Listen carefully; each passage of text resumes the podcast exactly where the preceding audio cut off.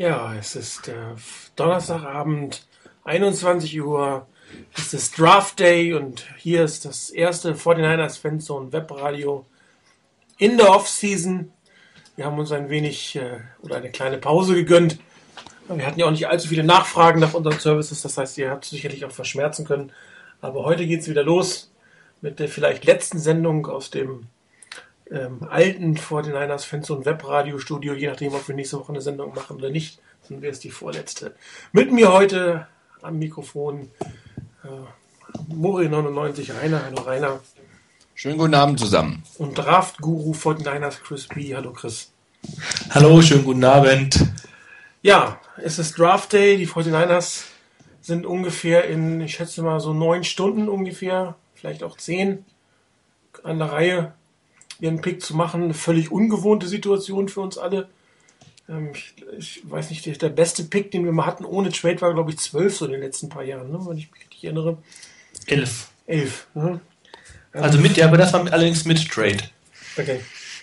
Also eine völlig, völlig neue und ungewöhnliche Situation. Äh, ich weiß gar nicht, wie man umgehen soll. Man weiß quasi äh, nicht, äh, was die Fortinanders erwartet. Die letzten Jahre war das ja aber irgendwie äh, nein, vielleicht nicht ganz offensichtlich, aber schon äh, klare Favoriten. Dieses Jahr ist es ein bisschen anders. Dazu kommt, dass die 49ers ähm, dieses Jahr im Gegensatz zu den letzten zehn Jahren eigentlich mit 23 Startern gesegnet sind. Vielleicht auch nur 22, muss man mal sehen, aber ähm, 23 sind es. Eine komplett zurückgekehrte Defense. Nummer 2 Defense der Liga komplett zurückgekommen. In der Offense gab es kleinere Veränderungen. Eine offene Position auf der Right Guard Position die Offseason war unspektakulär, aber gut, oder? Wie seht ihr das, Rainer? Ja, es war ziemlich unspektakulär, hatte ich auch so den Eindruck. Ähm, die Niners haben ein bisschen so den Eindruck vermittelt wie auch letztes Jahr, dass sie ziemlich unaufgeregt rangehen und einen ziemlich klaren Plan haben, klare Vorstellungen davon haben, was sie wollen und was sie nicht wollen. Und dass sie zum Beispiel ähm, irgendwelche vermeintlichen Topstars nicht überbezahlen wollen, es gibt wohl eine relativ klare Vorgabe, wie viel die Position der Niners wert ist, wie viel einzelne Spieler der Niners wert sind. Und wenn das erfüllt ist und wenn sie dazu zu dem Preis einen kriegen, dann nehmen sie den. Und wenn sie nicht kriegen zu dem Preis, dann nehmen sie ihn nicht. Und ähm, lassen sich zumindest bis jetzt nicht von der Linie groß weglocken. Ähm, was prinzipiell ganz gut ist und was ich denke, dass auch auf Zukunft gerichtet ist, das Ganze. Und auch dahingehend eben ähm, nicht irgendwo hinterher zu rennen und dann für einen Spieler unglaublich viel auszugeben, um damit vielleicht das Team auf zwei, drei anderen Positionen zu schwächen. Ich denke, dass das auch etwas ist, was die Niners gerade ähm, letzte Saison stark gemacht hat, ähm, dass eigentlich immer mal wieder einer da war, der die anderen auch ersetzen konnte. Ein bisschen Schwierigkeiten vielleicht in der D-Line. Und ja gut, auf Wide Receiver braucht man sicherlich auch jemanden. Aber ich denke, das war einfach so ein ganz wesentlicher Punkt, der auch den Teamgeist gefördert hat bei den Niners. Und von daher, ja, die Offseason war, wie gesagt, nicht spektakulär, aber ich denke, man kann damit leben. Ja, Chris, was war denn für dich jetzt die größte Überraschung der Offseason? Also die Verpflichtung oder Nicht-Verpflichtung oder gehen lassen? Ähm, ja, also ich kann mich anschließen. Ähm, unspektakulär würde ich sie bezeichnen, die Offseason. Ähm, das spektakulärste an Neuverpflichtungen für mich war wohl noch die Geschichte mit Randy Moss. Das war was, was so aus vollkommen heiterem Himmel kam. Ähm, ja, ansonsten würde man eher wahrscheinlich sagen, das spektakulärste war die Nichtverpflichtung, nämlich die von Peyton Manning. Ähm, also das äh, glaube ich, das wäre, das wäre natürlich das das Ding schlechthin gewesen in der, ähm, also wenn, wenn Peyton Manning gekommen wäre. Aber ansonsten bleibt dann eben, würde ich mal sagen, an spektakulären Dingen ähm, das, was, äh, dass man Randy Moss nochmal zurückgeholt hat.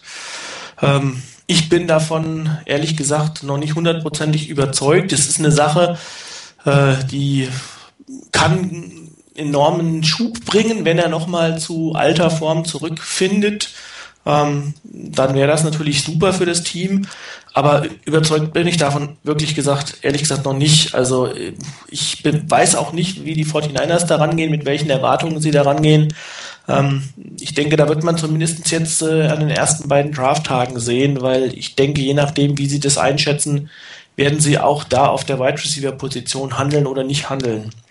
Ähm, ansonsten ganz klar für mich der Plan, der dahinter steckt. Das ist das, was auch bisher immer kundgetan wurde. Ähm, die 49ers wollen ein Team sein, das äh, sich durch die Draft aufbaut, über die Draft aufbaut.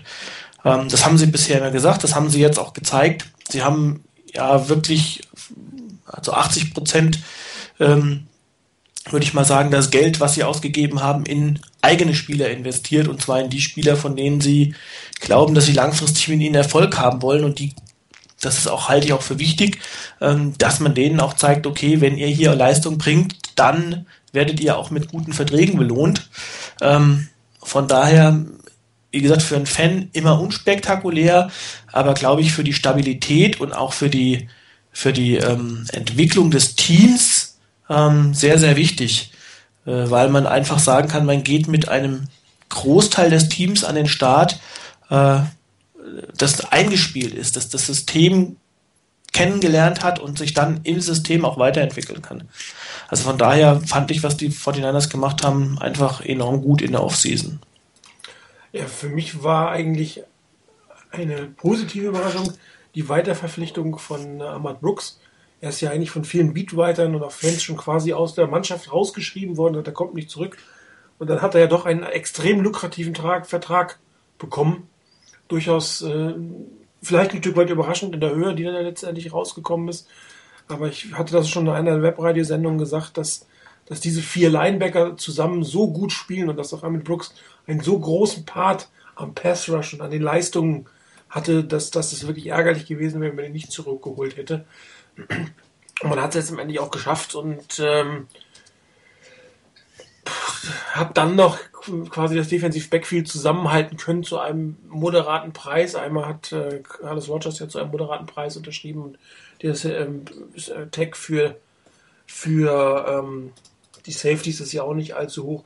Bin ich ja mal gespannt, ob man sich vielleicht mit, mit Deshaun Goldson auf einen langen Vertrag einigt oder man nochmal eine Saison so gut spielen muss, wobei dann ähm, der, der Tag natürlich irgendwann recht teuer wird und sein Marktwert noch weiter gestiegen ist. Also ich persönlich hoffe, dass man sich jetzt mit ihnen im Sommer einigt auf einen längeren Vertrag, dass man da die Defense zusammenhalten muss, weil auf der Safety-Position ist man eh im Moment nicht mehr so äh, gut dastehen wie die letzten, wie das letzte Jahr durch die beiden Abgänge, die da sind. Und da muss man ähm, jetzt schon für Backup sorgen und einen neuen Starter hinzubauen, ist auch nicht so ganz einfach. Äh, Randy Moss, äh, gebe ich dir recht, äh, Chris, das ist ähm, eine Sache, die man mal abwarten muss. Also ich bin mir nicht sicher, dass er das 53 Mann Roster schaffen wird. Das, äh, da muss er, glaube ich, einiges für tun. Er hat ja auch einen Low-Risk-Vertrag bekommen und ähm, wenn es klappt, wunderbar.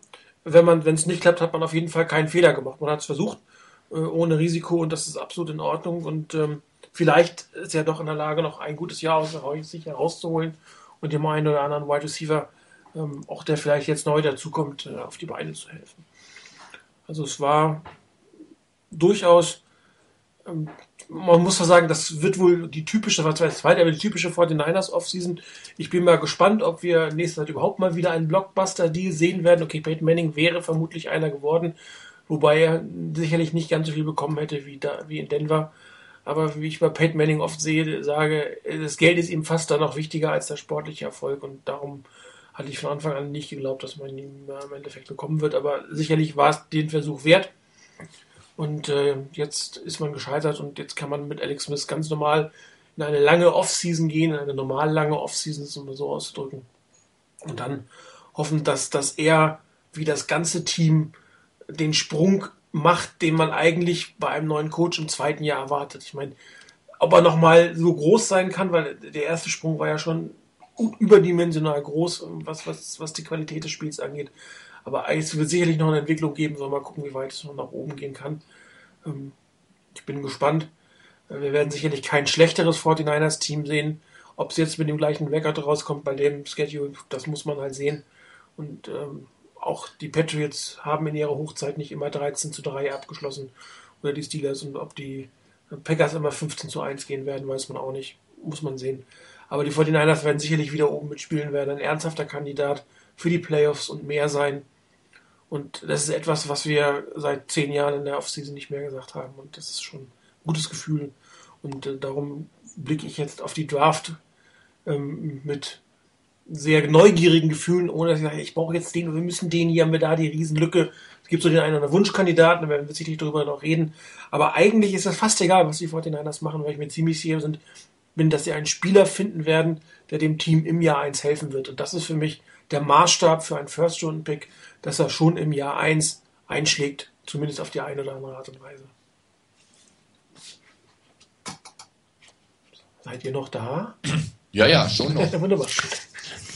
Ja, ich denke auch, dass die, die Niners sicherlich drauf gucken werden, dass sie ähm, Spieler bekommen, die, ähm, die eine wirklich gute Chance haben, auch ähm, gleich einen Eindruck zu hinterlassen im Team. Nur ich denke, dass es diese Saison deutlich schwerer wird für die Draftpicks, als in den letzten Jahren reinzukommen weil eben die Niners doch recht gut besetzt sind. Es gibt sicherlich ein paar Positionen, da ist die Chance sicherlich größer, ähm, beispielsweise für einen Offensive Guard, aber manch andere Positionen dürfte schon schwierig werden, da jemanden reinzukriegen und vor allen Dingen gleich in der ersten Saison, gleich von Anfang weg dann auch ähm, wirklich einen Impact zu haben.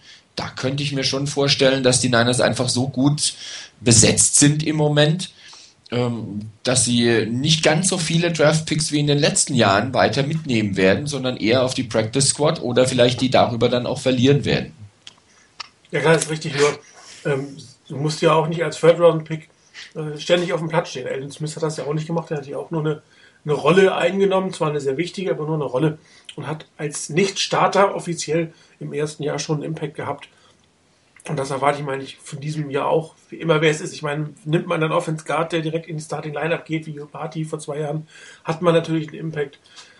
Nimmt man einen Skill Position Player, der dann über, über die, die Nummer zwei oder drei, je nachdem, auf welcher Position er spielt, seine Snaps bekommt und dann wichtige Punkte, ja, das war es hier auch schon ein Impact. Also es ist nicht der, der Anspruch, dass er der super Starter sofort wird, aber schon, dass man jetzt nicht einen Spieler holt, den man noch drei Jahre hinten auf die Bank setzt und dann hofft, äh, von ihm was ähm, zu erreichen. Weil dafür sind die 49ers einfach zu gut.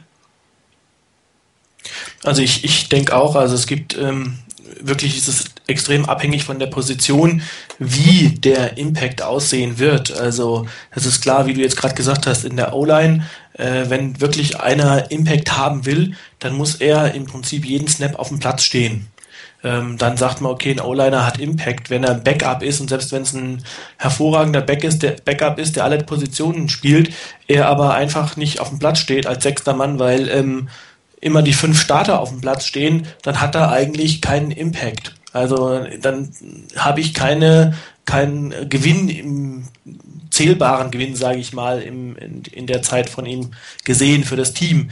Ähm, ein Wide Receiver beispielsweise äh, kann durchaus meiner Meinung nach einen Impact haben, indem er äh, in wichtigen Situationen auf dem Platz steht und in der, sage ich mal so sagen, in der Base-Formation äh, wenn es eben nur zwei Wide Receiver sind und er ist der dritte und ist der, der Rookie, dann ähm, muss er nicht immer auf dem Platz stehen und trotzdem kann es sein, dass er in Third Down Situationen, in wichtigen Red Zone Situationen möglicherweise auf dem Platz steht und wichtige Plays macht. Also ähm, genauso bei auf der Cornerback Position, wenn er wie Culliver beispielsweise ähm, sehr häufig in entscheidenden Situationen auf dem Platz stand. Also von daher, das ist, glaube ich, schon sehr unterschiedlich. Ähm, wenn ich mir so die, die, die Roster-Situation anschaue, ähm, dann kann ich da nur sagen, stimmt, es, es wird definitiv schwerer werden, ähm, in diesem Jahr für die Rookies äh, Spielzeit zu bekommen, weil ähm, meiner Meinung nach eigentlich in der Defense alle Starterpositionen vergeben sind. Also in der Defense, äh, glaube ich, hat man als, wenn man dort als Rookie reinkommt, wirklich nur Chancen in der Rotation was natürlich nicht unwichtig sein kann. Und ansonsten ähm, auf den Backup-Positionen. Äh, in der Offense, glaube ich, sieht es ein bisschen anders aus. Ähm, da würde ich schon sagen, dass es da deutlich mehr Chancen gibt. Ähm, ich würde mal rausnehmen, wahrscheinlich, wo es schwer werden wird. Ich kann mir deshalb auch nicht vorstellen, dass da was passiert in der Draft. Quarterback und wahrscheinlich auch ähm, auf Running Back weil ich einfach nicht glaube, dass man, nachdem man ähm, noch Jacobs geholt hat und dann noch äh, Cartwright auf quasi Fullback, Running Back geholt hat, der auch sehr gut Special Teams spielen kann. Es müsste jetzt schon jemand kommen, der dort äh, einen von denen raushaut. Ähm, es kann natürlich immer passieren, vielleicht auch mal bei einem Late-Round-Pick, aber ähm, deshalb glaube ich, dass da nichts passieren würde. Ich glaube, in der Offense wird sich äh, auf die Receiving-Position und die O-Line beschränken, wo wirklich was passieren kann. So, ja, wobei wenn natürlich der eine oder andere interessante Running Back doch durchrutschen sollte, kann es natürlich sein, dass, dass man noch was nimmt zum Schluss. Ne? Also, ähm, weil Brandon Jacobs ist alt, also alt in Anführungsstrichen ne, natürlich. Äh, Brandon, äh, Frank Gore ist alt in Anführungsstrichen für einen Running Back und ähm, Cartwright kann sein, vielleicht ist die Frage, ob er jetzt rein als Special Teamer geholt wurde oder auch als Spieler, aber ähm, muss man gucken. Anthony Dixon wird sich vermutlich sowieso nicht im Team halten. Also für den wird sehr, sehr schwer werden, dieses Jahr zusammen mit Kyle Williams aufs Roster zu kommen von den Spielern vom letzten Jahr. Und ähm, also mich würde es nicht überraschen, wenn man versucht, da einen Stil zu kriegen, aber es ist sicherlich nicht die Position, die man jetzt als allererstes äh, ins Auge fassen würde. Nur wenn jemand wirklich interessantes durchrutscht, der den, den, den Pick wert ist an einer bestimmten Stelle. Also das meine ich damit. Also keine, das wären für mich jetzt keine Positionen, die ich, wo ich sagen würde, oh, da muss ich in den ersten drei Runden zuschlagen, ja. dass die Chance, dass ich dort einen Spieler, der sofort auch Impact haben muss, weil ich Lücken habe, ähm, dass ich dort so einen Spieler holen muss in den ersten drei Runden, weil ich davon ausgehe, dass die Chance größer ist.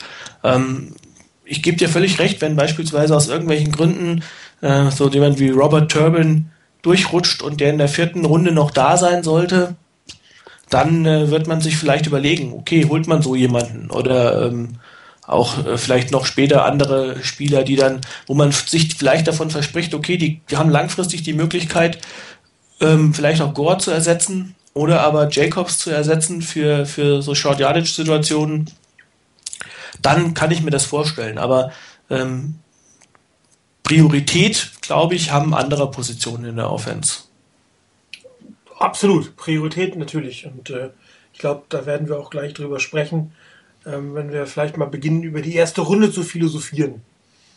Ähm, die erste Runde ähm, ist ja, wie gesagt, dieses Jahr eine Runde, wo man tatsächlich nicht unbedingt auf Need gehen muss oder gar nicht, gar nicht auf Need gehen muss und hat zwar keinen Starting Right Guard, aber mit, mit Alex Boone und Daniel Kilgore sind zwei Namen gefallen, die übernehmen können, bis hin, dass äh, Anthony Davis schon auf, auf Guard geredet wurde quasi. Also auch der wird sicherlich das mal äh, versuchen da zu spielen. Das heißt, das ist eine Position, die man nehmen kann, aber sicherlich nicht nehmen muss. Und damit ist man eigentlich frei, den so ominösen BPA, Best Player Available, dann zu nehmen.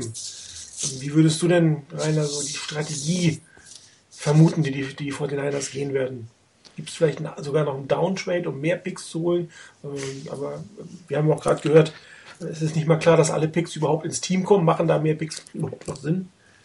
Es kommt wirklich ganz drauf an, wen, wen die Niners ins Auge gefasst haben.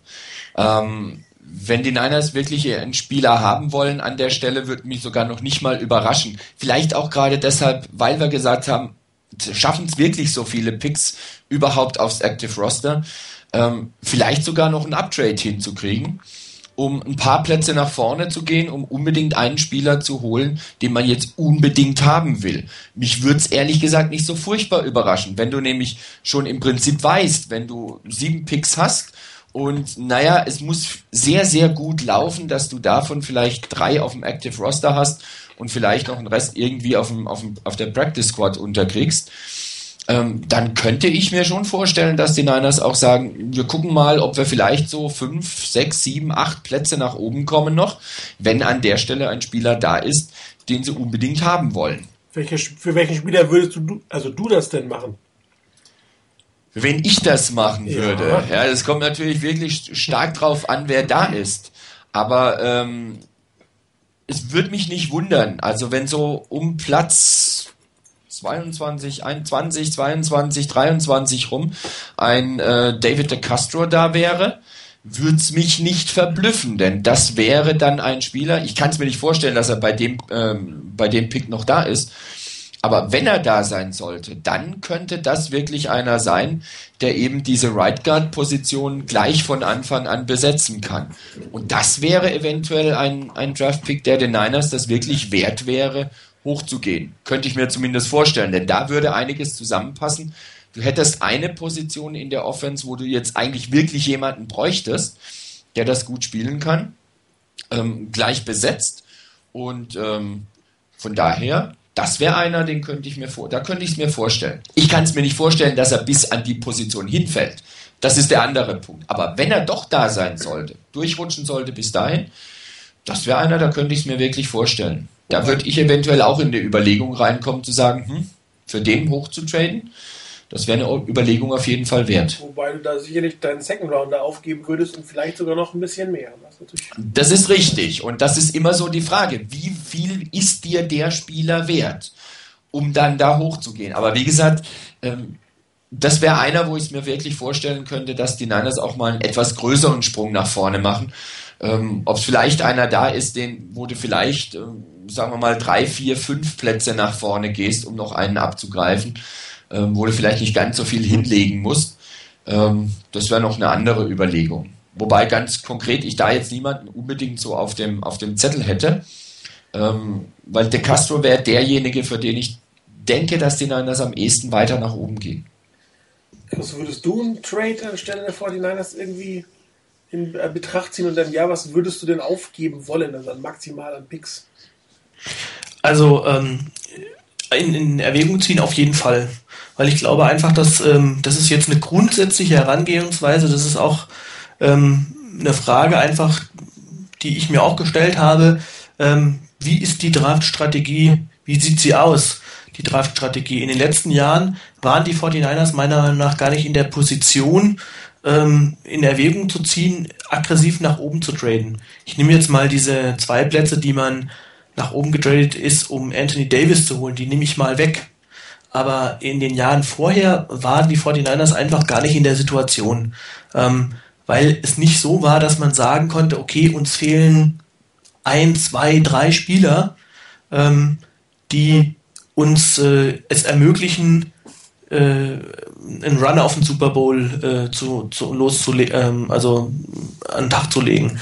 Und ähm, da glaube ich, da sind wir jetzt in einer anderen Situation. Also ich glaube, die 49ers sind einfach dicht dran das haben wir ja letztes Jahr gesehen. Ähm, es fehlt nicht viel. Und da kann es wirklich schon sein, dass man sagt, okay, ein, zwei wirklich entscheidende Spieler, ähm, die brauche ich. Und äh, für die würde ich nach oben traden. Also deshalb würde ich es natürlich grundsätzlich in, in Erwägung ziehen. Ähm, was den einzelnen Spieler angeht, klar, also also auf den ersten Blick würde ich auch sagen, die Right Guard Position, das ist so die Starterposition, die vakant ist. Und da ist natürlich David De Castro einer, der ähm, ja so ein logischer Pick eigentlich schon ist, weil er noch dazu aus äh, von Stanford kommt und ähm, Harbour ihn kennt und ähm, weiß, was er da bekommt und er ein, äh, ja der beste Right oder der beste Guard eigentlich Offensive Guard als auf, äh, gehandelt wird hier ähm, im Moment. Ähm, wobei, was ich dazu sagen muss, ich finde, das ist das, was mich so ein bisschen davon abhält, vielleicht für ihn nach oben zu traden. Es gibt auf 30, ohne dass ich dafür etwas abgeben muss, meiner Meinung nach eine ganze Menge an guten Guards, die, die verfügbar sein werden. Deshalb ist dann wirklich die Frage, ob ich sage, okay, ich gebe dafür meinen Zweitrunden-Pick her. Oder sage ich lieber, ich möchte meinen Zweitrunden-Pick behalten und bin dann eher bereit, vielleicht mit dem Drittrunden-Pick den Zweitrunden-Pick ein bisschen abzugraden, ähm, da ein bisschen weiter nach oben zu kommen, vielleicht in die Mitte der zweiten Runde und da nochmal einen Spieler zu holen, wo ich sage, da bin ich der Meinung, ähm, der kann mir sofort weiterhelfen. Also bei den Guards, bei den, bei den Offensive Guards gibt's wirklich, also da ist schon fast die Überlegung, wenn man sagt, okay, ähm, ich habe die ähnlich geratet, äh, dann kannst du vielleicht eher drei, vier Plätze nach unten traden, ohne dass du meiner Meinung nach viel an Qualität verlierst. Also wenn man da mal guckt, ähm, da sind in der ersten Runde, glaube ich, David De Castro wird gehen, ähm, Cordy Glenn wird gehen, Peter Konz wird gehen. Und dann sind aber auch noch äh, als weitere Spieler ähm, Amini Silatolu von Midwestern. Ähm, der extrem dann, oft gerade bei den 49ers in Verbindung gebracht wird. Ne? Genau, einfach weil er einer ist, der da reinpasst. Ein total unsexy Pick, meiner Meinung nach, aber einer, der wirklich vom System her super passen würde. Ähm, nicht wirklich spektakulär, das ist Kevin Seidler von Wisconsin. ist auch häufiger mit den 49ers in Verbindung gebracht worden.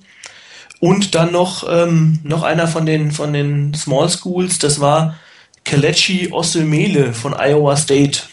Das heißt, das sind eigentlich alles so Spieler, die in dem Bereich durchaus in Frage kommen würden. Ähm, einer, der seltener genannt wurde, aber was ich mir auch gut vorstellen könnte, ist äh, Jeff Allen von Illinois. Ist eigentlich Offensive Tackle gewesen, Left Tackle gespielt in Illinois, ähm, wird aber von vielen eigentlich eher als äh, Offensive Guard gesehen. Von daher, ähm, das wäre da gibt es eine ganze Menge Möglichkeiten, was die die 49ers hätten. Also mir würde so ein Silatolu ganz gut gefallen, an 30 muss ich sagen. Und ähm, auch die anderen Spieler wären da nicht schlecht, sodass ich da wirklich überlegen würde, ob ich nach oben traden würde. Ähm, für Spieler, für die ich nach oben traden würde, was, äh, oder die mir sehr gut gefallen würden, das sind dann wahrscheinlich eher Spieler, die eigentlich auf Positionen spielen, wo die 49ers äh, nicht so einen riesen Need haben.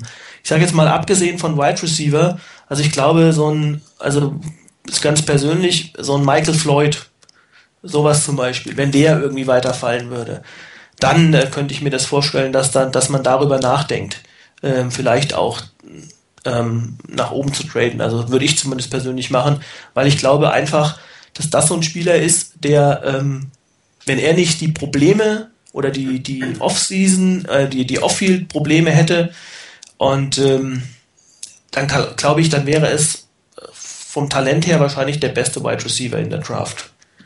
Ähm, Größe, Schnelligkeit, ähm, also ich habe ihn an der, an der, ähm, in der Senior Bowl Woche gesehen, äh, nicht in der Senior Bowl Woche, in der, in der, ähm, in der Combine Woche gesehen und ähm, ich fand das sensationell. Also der hat super Hände. Ähm, also der hat alles gefangen, was irgendwie in seine Gegend kam. Also sensationell. Also das war war so ein Spieler, der hat auch, der, er geht auch zum Ball. Also er lässt den Ball nicht zu sich selber kommen, sondern er, er kämpft um den Ball.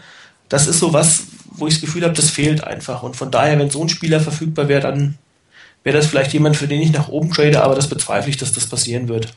Also zumindest in Regionen, wo es sinnvoll ist, nach oben zu traden. Wer sicherlich interessant sein könnte, ist für Peter Konz, wo du vielleicht nur 5, 6, vielleicht sogar weniger nach oben traden müsstest. Dann jetzt einen Start, den Starting Guard hättest und in zwei Jahren die Nachfolger von Jonathan Goodwin auf dem Roster hättest. Absolut. Einer meiner absoluten Lieblingsspieler in der Draft.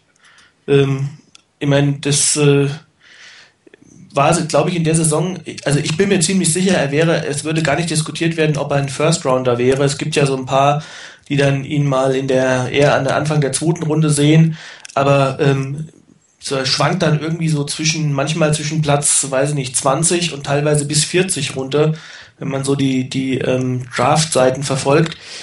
Aber ähm, er hat halt ein bisschen Verletzungspech gehabt in der Saison hat am Ende oder in der zweiten Hälfte der College-Saison fast gar nicht spielen können, auch jetzt in der Offseason nicht. Aber was halt frappierend ist, es gab niemals die Diskussion, dass er der beste Center in der Draft ist. Also unbenommen. Jeder war sich einig, das ist der beste Center in der Draft. Und ähm, also von daher, ich glaube, dass er so ein bisschen schwankt und mal höher, mal niedriger gerankt ist, liegt einfach daran, dass andere Spieler stärker oder weniger stark gehypt werden aktuell. Also von daher ähm, mit so einem Spieler jederzeit. Also Goodwin wird nicht, er, er wird nicht jünger, glaube ich. Also von daher. Ähm, er wird sehr sicher nicht jünger. Die Frage ist, wär, merken. Er wäre der Erste. Ja. Also von daher mit so mit, mit in diese Richtung könnte ich mich anfreunden. Also mir wäre es sehr lieb, wenn die 49ers wirklich in der ersten Runde in diese Richtung gehen würden. Wide Receiver, Schrägstrich, ich würde auch einen Tight End nehmen, wie Kobe Fleener, der Name wird ja bestimmt auch noch mal, oder ich nenne ihn jetzt einfach mal, ähm, weil er häufig genug mit den 49ers in Verbindung gebracht wird. Ähm, oder aber man macht was für die Interior O-Line wie auch immer das dann aussehen mag. Aber ich glaube, das sind einfach die Positionen, die ähm, am vakantesten sind und äh, die die 49ers mit ihrem Pick an 30 eigentlich gut bedienen können oder rund um 30 gut bedienen können. Also ich finde zwar einen Wide Receiver charmant, aber ich glaube, den kann man auch in dieser Draft durchaus später noch holen, ohne groß an Qualität verlieren zu würden. Zumal Wide Receiver eher eine gewisse Lernkurve haben und ähm, da findet man auch im hinteren Bereich gelegentlich mal einige Steals. Ich sage nur Marcus Colts mit einem Siegtrundenpick. Passiert zwar nicht jedes Mal, aber die, die Draft ist doch relativ tief auf, auf Wide Receiver. Das wäre sicherlich etwas, was man adressieren sollte, aber nicht unbedingt sofort. Und du hast ja gerade den guten Kobi Fliener erwähnt.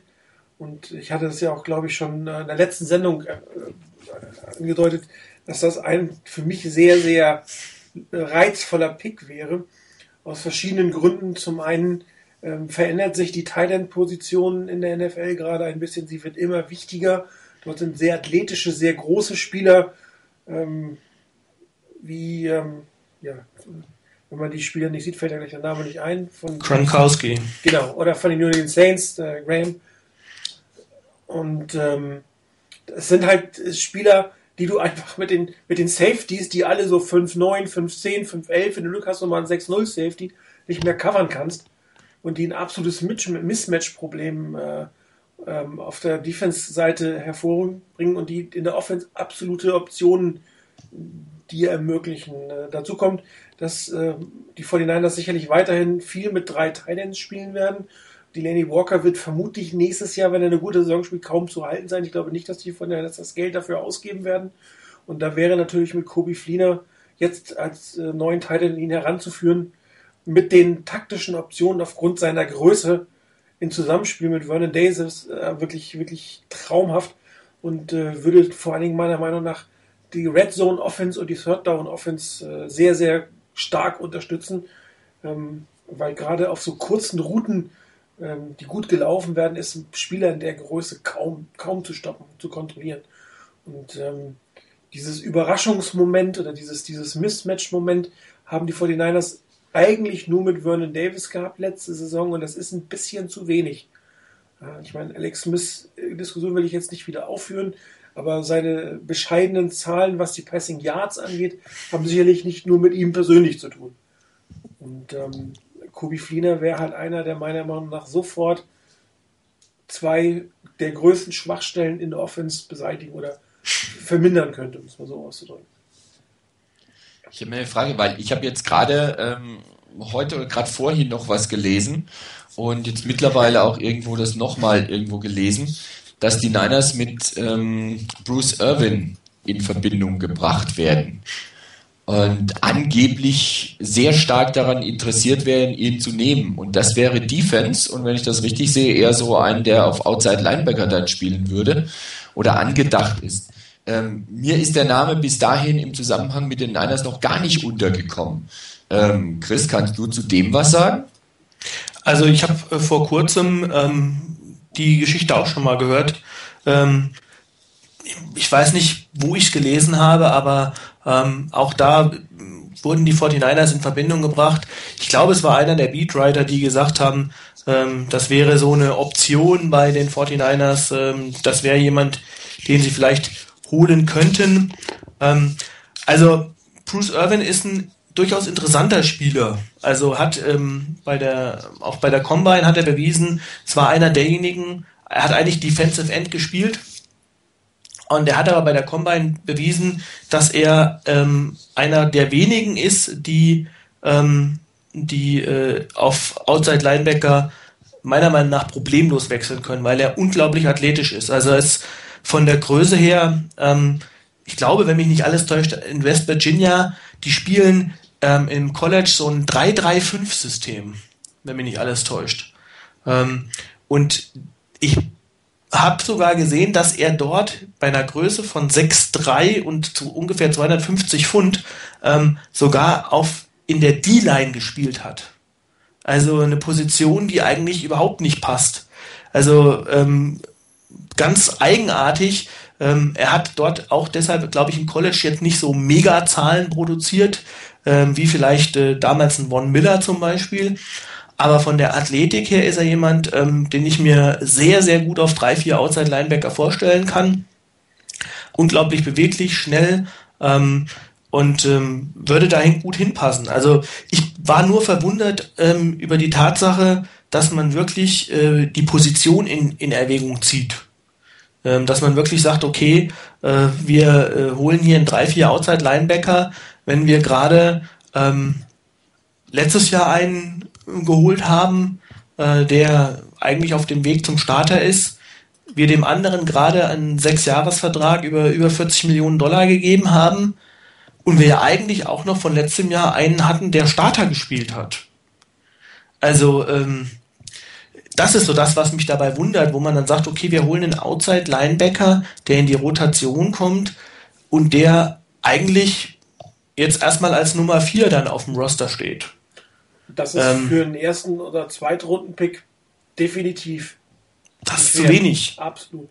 Und ich weiß, ich habe gerade mal kurz ein bisschen geska ich hab, hatte den Namen vorher auch nie so wirklich ähm, beachtet und ich habe mir gerade mal einen Scouting Report angeguckt und äh, der lässt mich jetzt nicht auch nur annähernd glauben, dass das ein Pick in den ersten beiden Runden für die 49ers sein könnte. Also Drew Boylhardt macht den hier wirklich nieder ohne Ende. Bruce runs around on the, chick, on, on the field like a chicken with a head cut off.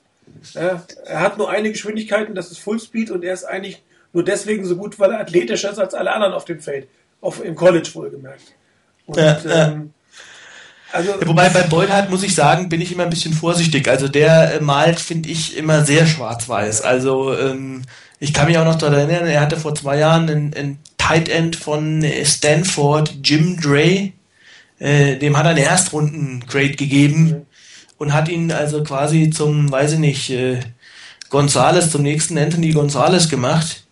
Und äh, also von daher bin ich immer ein bisschen skeptisch. Also Irvin hat Fähigkeiten. Ich glaube, im College ähm, sind die überhaupt nicht, äh, also sind die nicht so zum Vorschein gekommen, meiner Meinung nach. Aber ähm, ich, wie gesagt, als Erstrundenpick, ich kann es mir eigentlich auch nicht vorstellen. Ganz hier nochmal von ESPN, does not possess natural football instincts. Also Instincts und Recognition 4, Take-on-Skills 4. Also auch der zweite Scouting Report hier, das ist alles andere als auch nur annähernd für jemanden, der in den ersten beiden Runden mal in den 49ers landen könnte. Das würde mich also megamäßig überraschen. Plus die Position, die überhaupt nicht passt. Deshalb habe ich gefragt, weil mich hat auch völlig verblüfft. Ich hatte ihn überhaupt nicht auf dem Schirm.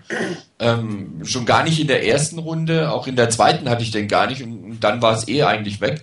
Ähm, deshalb war ich so verblüfft und wenn ich dann halt was lese von wegen, ähm, äh, von wegen, von wem war es denn? Von Michael Lombardi. Äh, dass Bruce Irvin was told by a team in the bottom third of the draft order that he will be picked in the first round. Mhm.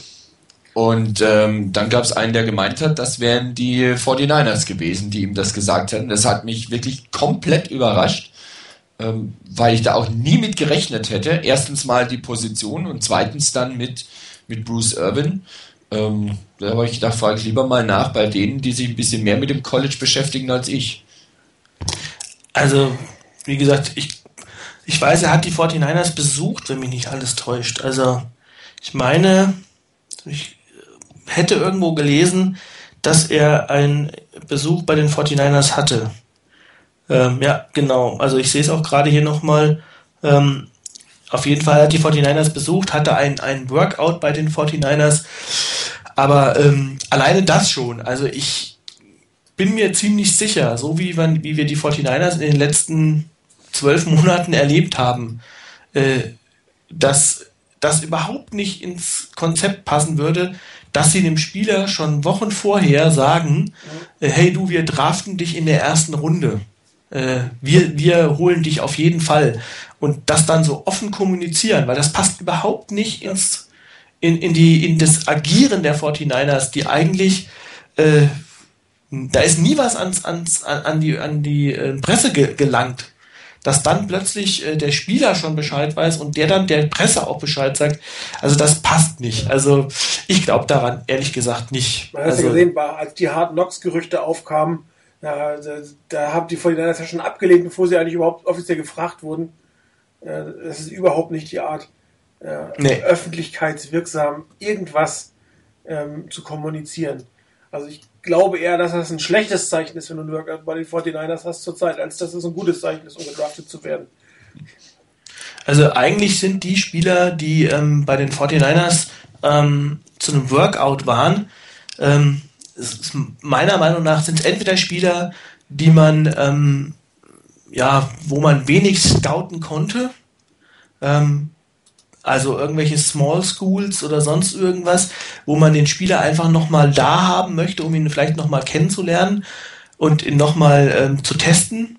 Und ich glaube, das sind dann eher Spieler, die für so im Bereich so siebte Runde und undrafted äh, in Frage kommen. Dass man dort möglicherweise dann auch nach der Draft schnell reagieren kann und kann sagen, okay, wir holen den oder den, ähm, das ist ein Spieler als undrafted äh, Rookie, den hätten wir gerne. Ähm, da gibt's bestimmt ein paar so Small School Spieler. Aber ähm, ansonsten glaube ich, was diese Spieler angeht, die man, ähm, die man holt ähm, zu einem Workout, äh, kann ich mir auch gut vorstellen, dass viele einfach da nochmal geholt werden, die man zwar in Erwägung zieht, keine Frage, aber wo es einfach noch Fragen gibt, also mehr charakterlicher Art, also wo man einfach die Person, wo man den persönlich kennenlernen möchte. Also ich glaube, Anthony Davis hatte man damals auch da. Anthony Davis galt ja auch als einer, der so ein bisschen lazy war und der nicht alles so ernst genommen hat und der sich nicht so hundertprozentig reingehangen hat. Ähm, da ist es einfach unglaublich schwierig, ähm, solche Spieler, zum Beispiel an der Combine, da hat man 15 Minuten, um die zu interviewen. Das ist einfach zu wenig, glaube ich. Ähm, ähm, ein Workout kann man sowieso nicht mit denen machen. Äh, von daher ähm, ist das, glaube ich, so der Bereich, wo man nochmal hergeht und sagt, okay, die Spieler möchte ich nochmal persönlich kennenlernen.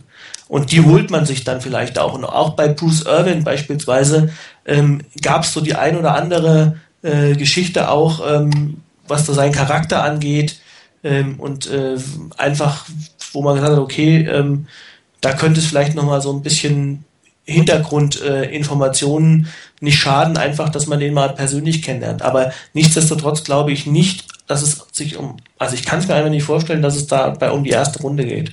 Zweite Runde lasse ich mir noch gefallen, 60, aber erste Runde.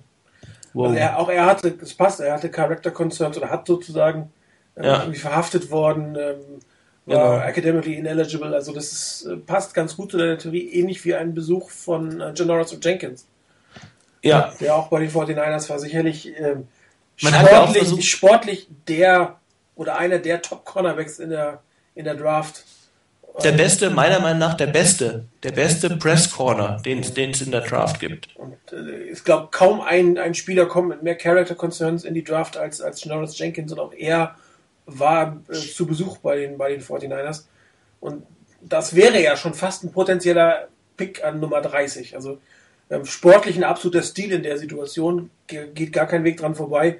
Ist die Frage, ob, ob man seinen Lebensstil äh, so ändern kann, dass, dass er ähm, ein NFL-Spieler wird, der es nicht nur ein Jahr ist, sondern vielleicht auch zehn. Das ist, das ist genau der Punkt. Also Generous Jenkins ist so ein klassisches Beispiel, ähm, wo man sagt, wirklich, also meiner Meinung nach Top 10 Talent, keine Frage. Ähm, Seven Round Character.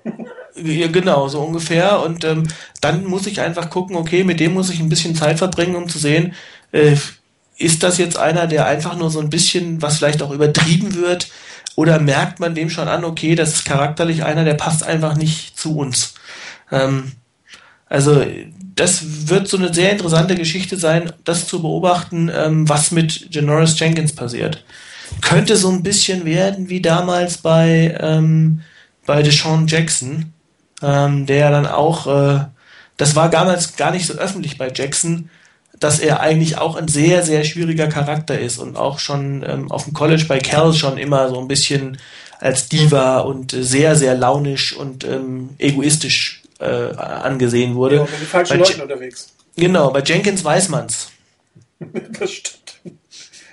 Also von daher, ähm, da bin ich, bin ich sehr gespannt. Also, also sportlich wäre das ein Top-Pick an der Situation. Das geht gar nicht dran vorbei. Also das wäre ähm, auch langfristig, wo du wirklich so eine Position, die du dann für zehn Jahre sportlich gesehen, wenn, wenn, wenn ne, alles gut geht, äh, gesettelt hättest.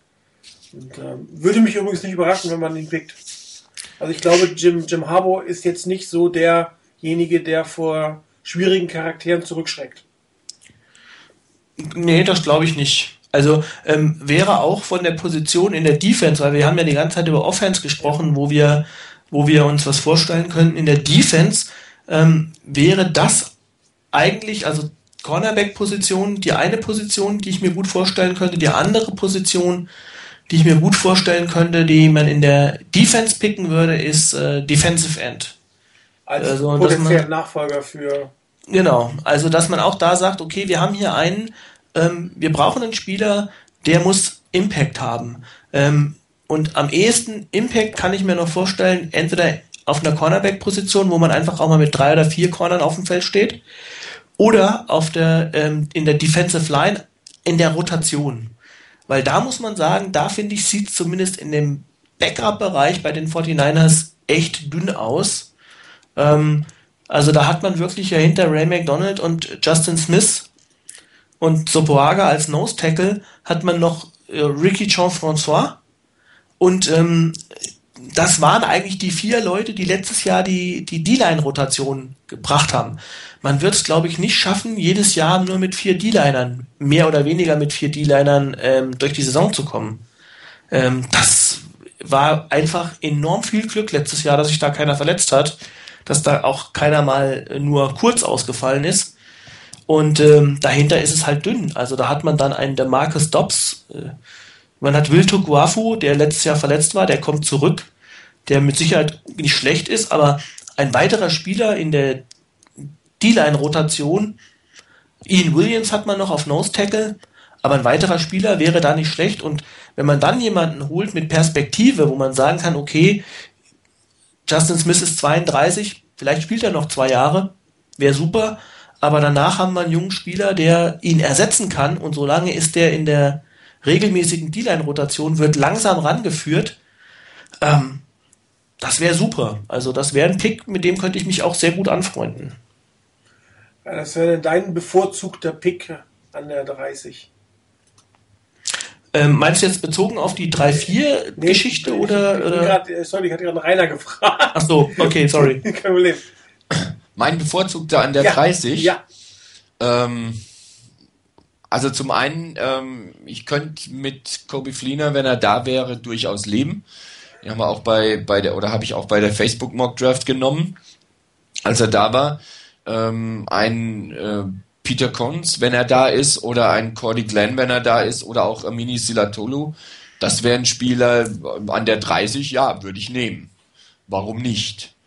Ähm, wenn es in Richtung Defense geht, da würde ich mir ein bisschen schwerer tun, hier jetzt wirklich an der Stelle einen rauszunehmen. Ähm, wenn ich so gucke bei, bei verschiedenen Mockdrafts, wer so Defense-Spieler da ungefähr in der Gegend geht, ähm, da ist ein, ein Kendall Reyes, der zum Beispiel in der Richtung geht. Ähm, ja, ich weiß es, da bin ich mir unsicher. Würde ich nicht, also eher dann an der 30 in der Offense einnehmen. Ähm, es sei denn, dass wirklich einer, den man so für gewöhnlich so um die Position 20 rum einstufen würde, wenn der wirklich fallen würde, ähm, das wäre sicherlich eine Option. Also ein Kevin Seidler zum Beispiel, sicherlich auch noch in, in, in der Auswahl mit dabei. Das wären so Spieler, die ich mir gut vorstellen könnte. Also gerade Offensive Guard oder wenn er da ist, ähm, auch ein, ein, ein Kobe Fleener. Ähm, wenn ich jetzt auch gesehen habe bei irgendeiner Mockdraft mal wieder, wäre ähm, auf Wide Receiver Kendall Wright an der Stelle. Ähm, das wäre so in etwa das Spektrum. Wenn einer davon da wäre, ähm, ja, könnte ich mich mit anfreunden. Wie gesagt, so eine richtige Präferenz für einen habe ich nicht unbedingt. Ähm, Fliener bietet unglaublich viel Optionen in der, in der Offense. Du hast ja schon gesagt, Martin, vorhin. Ähm, und endlich mal einen Fade hoch in die Ecke der Endzone geworfen. Und auch einer da, der das Ding fangen kann, das wäre doch allein schon mal was wert. Ähm, das ist sicherlich eine, eine, sehr interessante Option. Ansonsten Guard würde ähm, sicherlich wären gute Spieler da an der Position, die dann auch noch eine Position füllen würden, wo die Niners wirklich auch noch ein bisschen mehr Bedarf haben als auf anderen Positionen. Ähm, und ansonsten Wide Receiver, klar, ist eine Option. Ähm, Defense wüsste ich ehrlich gesagt im Moment keinen, den ich so an der Stelle jetzt wirklich bevorzugt nehmen würde vor einem auf einer anderen Position. Es sei denn, einer fällt dann wirklich deutlich, den man deutlich höher einstuft. Ein Name ist jetzt von keinem von uns genannt worden, der oft mit den 49ers in Verbindung gebracht wird, Stephen Hill.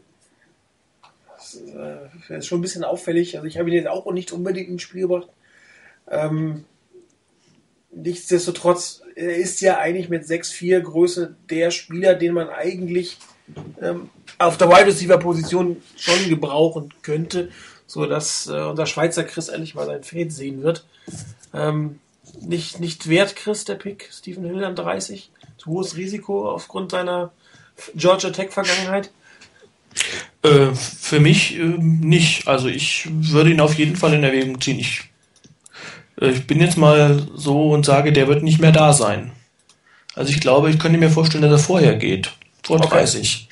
Ähm, also ich glaube, das ist, das ist, das ist so ein, so ein klassischer Fall von, von Spieler, ähm, der, also wenn er in, der, der muss in das System passen. Also ich glaube, man darf ihm am Anfang nicht zu viel zumuten. Wie du schon gesagt hast, Georgia Tech Vergangenheit, äh, der hat einfach in der College-Phase nicht wirklich, ähm, der, der musste nicht äh, den, weiß ich nicht, jeden, jeden Spieltag äh, den, den Routen, den kompletten Routenbaum ablaufen. Also, ähm, ich meine, ich glaube, er hat insgesamt in der ganzen äh, Saison äh, knapp über 20 Bälle gefangen. Also, ähm, das war einfach nicht sein, sein Job äh, in, in dem System. Von daher kann ich mir gut vorstellen, wenn man ihn jetzt beispielsweise in, sofort ins kalte Wasser wirft und sagt Starter und du musst jeden Snap auf, der, auf, dem, äh, auf dem Platz stehen, dann wäre das blöd.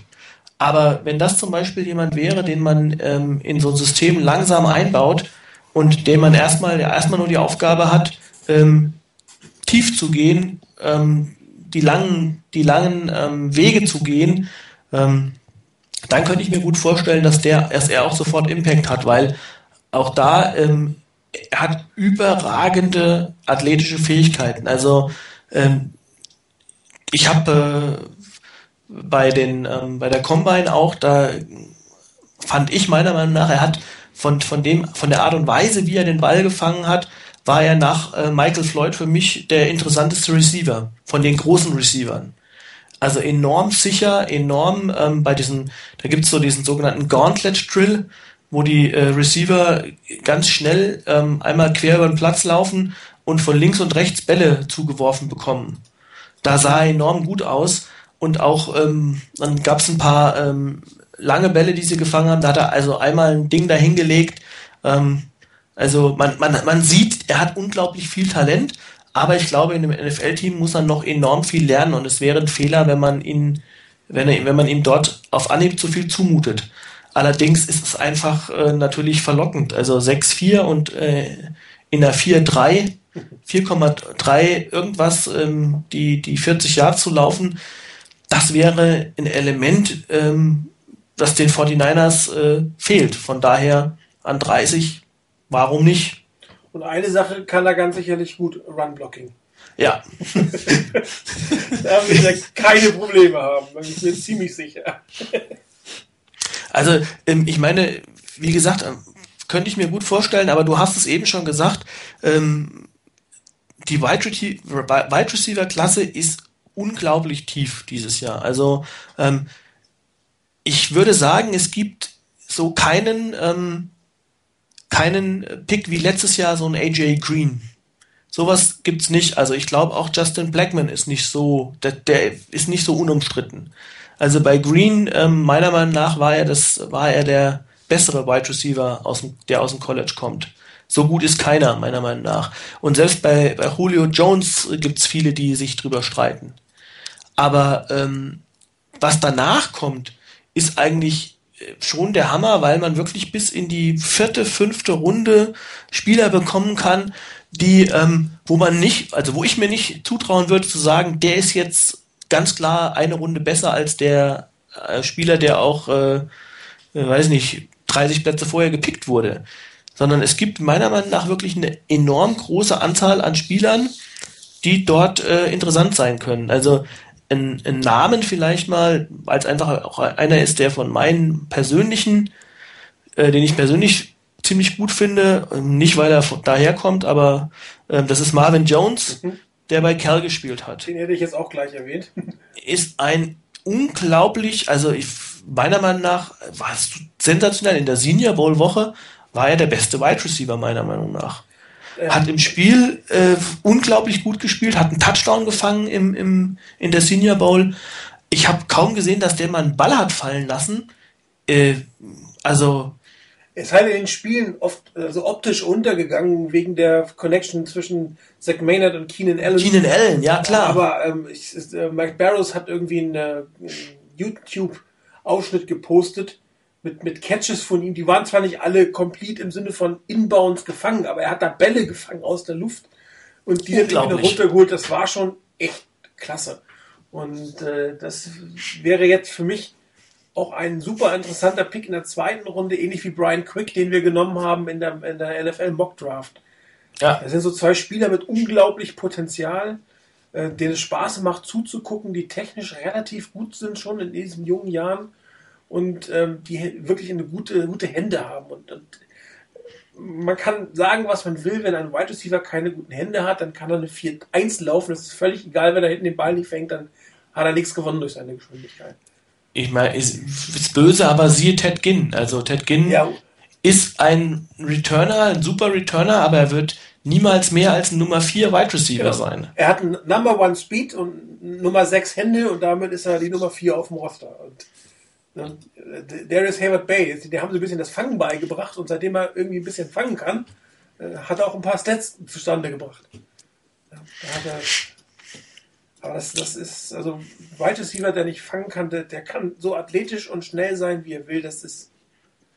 Also von daher bei den Wide Receivern, da gibt es wirklich äh, meiner Meinung nach unglaublich viele Optionen, sodass ich mir gut vorstellen kann, ähm, Floyd wäre so eine, so eine Sache, wenn man sagt, okay, aggressiv und wir halten den für wirklich so, so gut. Aber ganz ehrlich, ähm, es gibt eine unglaublich breite Masse. Also, ja, ich meine, auch so Namen wie, die immer mal genannt wurden, Mohamed Sanu. Ähm, auch so ein Spieler, super Blocker, ähm, nicht der schnellste, also nicht so ein Speedster wie jetzt Hill, aber ähm, was in seine Gegend, in seine, in seine Richtung kommt, fängt der Typ. Ähm, äh, wir haben ja schon gesagt, Brian Quick, Marvin Jones, dann gibt's auch noch so Leute, die so ein bisschen unter dem äh, Radar, wie man es schön sagt, äh, geflogen sind. Äh, Craig Childs hat sich zurückgemeldet, der äh, letztes Jahr echt eine solchen Saison hatte, weil er viel verletzt war. Es gibt noch einen Aljon Jeffrey, ähm, der, weiß ich nicht, ab einem gewissen ähm, Punkt auch wieder interessant wird, meiner Meinung nach. Einfach wegen seiner, seiner Größe und ähm, wenn man dann sagt, okay, man geht das Risiko ein. Er hat äh, in, in South Carolina, muss man natürlich sagen, äh, letztes Jahr in einer Situation gespielt, ähm, oder auch in allen Jahren eigentlich, äh, also wenn South Carolina ein Problem hatte, dann war es die Quarterback-Position. Also, äh, ich weiß nicht, sehr witzig, äh, Steve Spurrier als äh, Head Coach. Ja, aber, aber, er hat ein Quarterback-Problem. Und er, also ich, ich habe ein paar Spiele gesehen, eigentlich, wenn ich mir das angeguckt habe, eher wegen der Defense. Aber was die Quarterbacks da gespielt haben, war abenteuerlich schlecht. Und trotzdem hat er in der, in der Saison vorher über 1100 Yards gefangen.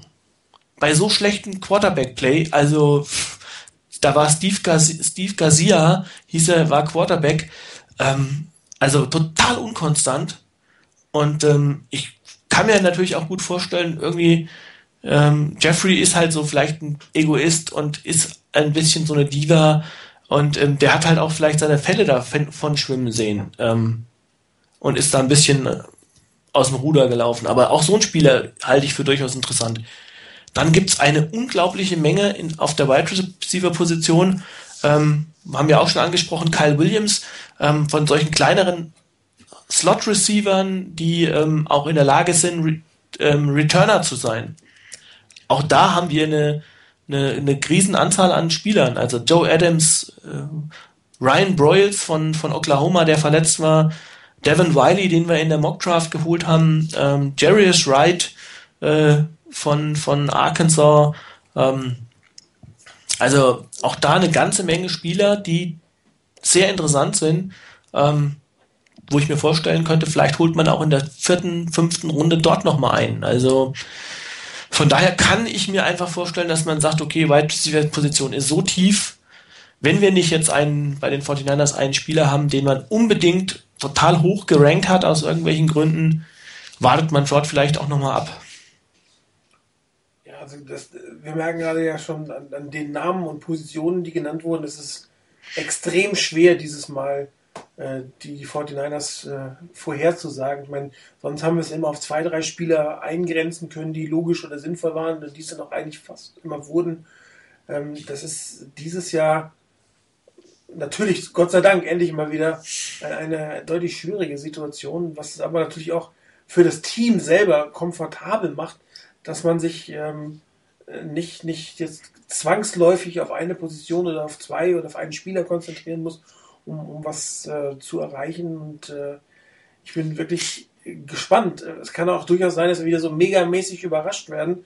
Gut, ähm, vielleicht jetzt nicht gerade ein, ein Bruce Miller-Überraschung, um es mal so auszudrücken, aber schon ähm, ein, ein Spieler, der den 49ers einen bestimmten Wert oder äh, gibt, das, den sie einen bestimmten Wert äh, hinterlegen, dem vielleicht keiner so wirklich gerechnet hat in dem Moment. Das ist, äh, also ich, ich habe leider nicht den Luxus, mir das heute Abend nachts live angucken zu können. Ich bin gespannt, wenn ich morgen früher wache, äh, welcher Name denn da im Endeffekt steht. Ähm, ja? Da geht es dir wie mir. Also ich kann auch nicht heute Nacht zugucken. Von daher bin ich auch sehr gespannt, was dabei rauskommt und ähm, welchen neuen 49er ich dann morgen früh begrüßen kann. Ähm, aber ganz ehrlich, äh, mir ist nach den letzten Jahren wirklich so eine Situation viel, viel lieber, wo die, das Spektrum dessen, was die Niners draften können, so breit ist, dass du in fast jede Richtung gehen kannst und trotzdem noch irgendjemanden finden würdest, wo du sagst, okay, den kann man nehmen. Ähm, als so etwas wurde dann eben an Nummer 6, an Nummer 7 oder sowas draftest, wo dann schon relativ klar ist, okay, da sind nur 5, 6, 7, die weggehen und das sind so die sicheren Picks und vielleicht fällt einer noch bis zur Position 7 oder 8, weil doch ein anderer plötzlich noch sich an, in einen Spieler verliebt, der, was weiß ich, eigentlich sonst immer nur an 12 oder 15 genannt wurde. Aber da war der Spektrum der Spieler, die zur Verfügung stehen an der Stelle, ähm, doch relativ eng, weil du halt nur wenige hattest, die vorne dran weg sind. Im Moment musst du, wenn die Niners nicht traden, eben damit rechnen, dass äh, 29 Leute vorne dran weg sind. Und das ist diese, halt schon mal, das ist schon mal ein Wort. Ne? Diese, diese 29 nur im Ansatz vorherzusehen, ist vollkommen absurd. Also von daher bin ich auch überhaupt kein, ich, ich halte von Mock Drafts eigentlich überhaupt nichts. Ähm, also weil in dem Moment, wo ich einen Pick nicht mehr richtig vorhersage, bricht ja mein gesamtes Kartenhaus zusammen, wie, was ich mir aufbaue und wo ich sage, okay, ähm, ich glaube jetzt der annimmt an 15 den Spieler, weil ähm, an 14 der Spieler weggegangen ist, den er noch haben wollte. Ja, wenn das sich plötzlich ändert, äh, ist ja meine Argumentation schon hinfällig. Mhm. Also ähm, von daher ist es in dem Jahr einfach enorm schwierig und es wird wie in jedem Jahr der Draft auch hier wieder äh, irgendwelche Situationen geben, die vollkommen überraschend sind. Trades, äh, Spieler, die plötzlich nach oben schießen. Also ähm, der Name, der jetzt zuletzt immer ähm, ganz heiß gehandelt wurde, den hat vor einem, ich weiß nicht, vier Wochen war er noch ein äh, später, wenn es gut ging, später Zweitrundenpick, ist jetzt Chandler Jones von Syracuse. Ähm, es gibt Leute, die sagen, es wird der erste Defensive End, der vom, vom, äh, vom äh, Board geht. Äh, Quinton Copels, der die ganze Zeit genannt wurde, ist teilweise schon wieder abgerutscht. Bei den Defensive Tackles ist der äh, Name der Stunde Fletcher Cox. Ähm, obwohl vielleicht vor vier Wochen noch Dentori Poe von Memphis nach der super Scouting Combine ähm, in aller Munde war. Also die, die Defensive Tackle Klasse ist sowieso aus, sehr ausgesprochen stark am, am, im oberen Bereich. Also von daher, ich glaube, da wird es Überraschungen geben und deshalb ist es einfach fast nicht vorherzusagen, was die 49ers überhaupt verfügbar haben werden. Also. Es gibt ja einen guten Grund, warum die einen Journalisten und die anderen äh, Team-Scouts äh, sind. Ähm, ich meine, die Spieler fallen und steigen ja nicht bei den Teams, sondern die Spieler fallen und steigen ja. bei den Journalisten. So ist ich es. Ich glaube nicht, dass ein Team, was einen Spieler vor vier Wochen in der zweiten Runde geratet hat, plötzlich das zum First-Round-Pick macht. Das sind Nein. einfach Informationen, die die Scouts oder die, die, die, die Journalisten von aus welcher Quelle auch immer haben, oder ein Bauchgefühl oder was, wo die hinterher nochmal eine Bewertung draufsetzen und sagen, ja, der ist jetzt besser als der andere. Aber ich glaube nicht, dass ein Team, es sei denn, es macht mal ein Interview und hat jemanden schlecht gereitet wegen, wegen Charakter und redet mit dem und sagt, okay, der hat doch kein Problem, ich renk, renk ihn höher. Aber dass Teams jetzt so plötzlich kurz vor der Draft nochmal ihre Draftboards durcheinander schmeißen oder ähm, das ist eigentlich extrem unwahrscheinlich. Also es sind die Journalisten, die vielleicht mit mehr oder weniger gesicherten Informationen hier äh, drauf rumschrauben. Und ähm, bestes Beispiel ist für mich der Ryan Tannehill. Ähm, sicherlich ein interessanter Prospect, aber nicht unbedingt ein First-Round-Pick. Und ähm, irgendwie, äh, es scheint aus dem Dolphins-Lager durchgedrungen zu sein, dass Stephen Ross den toll findet. Und plötzlich ist er, ähm, klar, immer weiter nach oben gestiegen und zu den Dolphins geredet worden. Und äh, wenn er erstmal nach oben geredet worden will, haben natürlich auch potenziell plötzlich andere äh, Teams an ihm Interesse. Oder es gibt Trades oder sonst in irgendeiner Form. Aber ähm, ich bin mir ziemlich sicher, dass, dass, dass Ryan Tannehill ähm, eine Bewertung der Dolphins vor drei Monaten hatte, die ziemlich ähnlich der von heute sein wird. Ich denke auch, dass gerade bei ähm, das Thema Trades das Ganze eben extrem schwierig macht. Ähm, ich finde die Mockdrafts an sich ganz nett, weil das ist eine schöne Spielerei. Aber gerade bei den, bei den Mockdrafts, wenn du die anguckst, ähm, da bleiben alle Teams im Normalfall auf ihrem Spot. Und gerade mit den Veränderungen im CBA, ähm, was die Bezahlung der Rookies angeht, ist es wieder attraktiver geworden, nach oben zu, äh, zu traden. Das war ja vorher nicht unbedingt so ähm, besonders attraktiv, weil es kostet einen Haufen Picks unter Umständen und es kostet vor allen Dingen enorm viel Geld. Und zumindest der letztere Punkt ist ein Stück weit weggegangen, äh, ist nicht mehr so der entscheidende Punkt. Von daher kann ich mir schon vorstellen, dass es wieder extrem viele Trades gibt und dass da ganz, ganz viel Bewegung drin sein wird. Auch nach den Trades, die es bisher schon gab, sondern dass es da eben heute Nacht und dann eben in den nächsten Tagen ganz, ganz, ganz viele Trades gibt.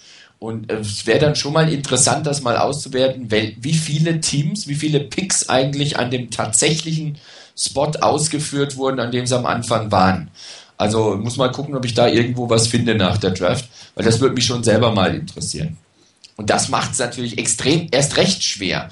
Ich meine, äh, es ist alles schön und gut, aber was ist, wenn jetzt zum Beispiel die Niners an 30 dran sind und jetzt kommen plötzlich von hinten drei, vier Teams, die unbedingt nach vorne wollen, vor die Niners noch und jetzt gerade ein paar Spieler wegnehmen, die für die Niners an der Stelle super interessant waren, dann könnte es wirklich passieren, dass die Niners sagen, okay, jetzt behalten wir unseren Spot nicht, vielleicht will noch jemand auf die 30, dann gehen wir ein paar Positionen nach hinten. Und schon ist das Ganze wieder total über den Haufen geworfen. Von daher, ähm, ich erwarte persönlich, dass es, wie gesagt, sehr, sehr viele Trades geben wird und dass da munter hoch und runter getradet wird. Und dann wird es spannend sein zu sehen, ähm, wo die Niners letztendlich ihren ersten Draft-Pick machen.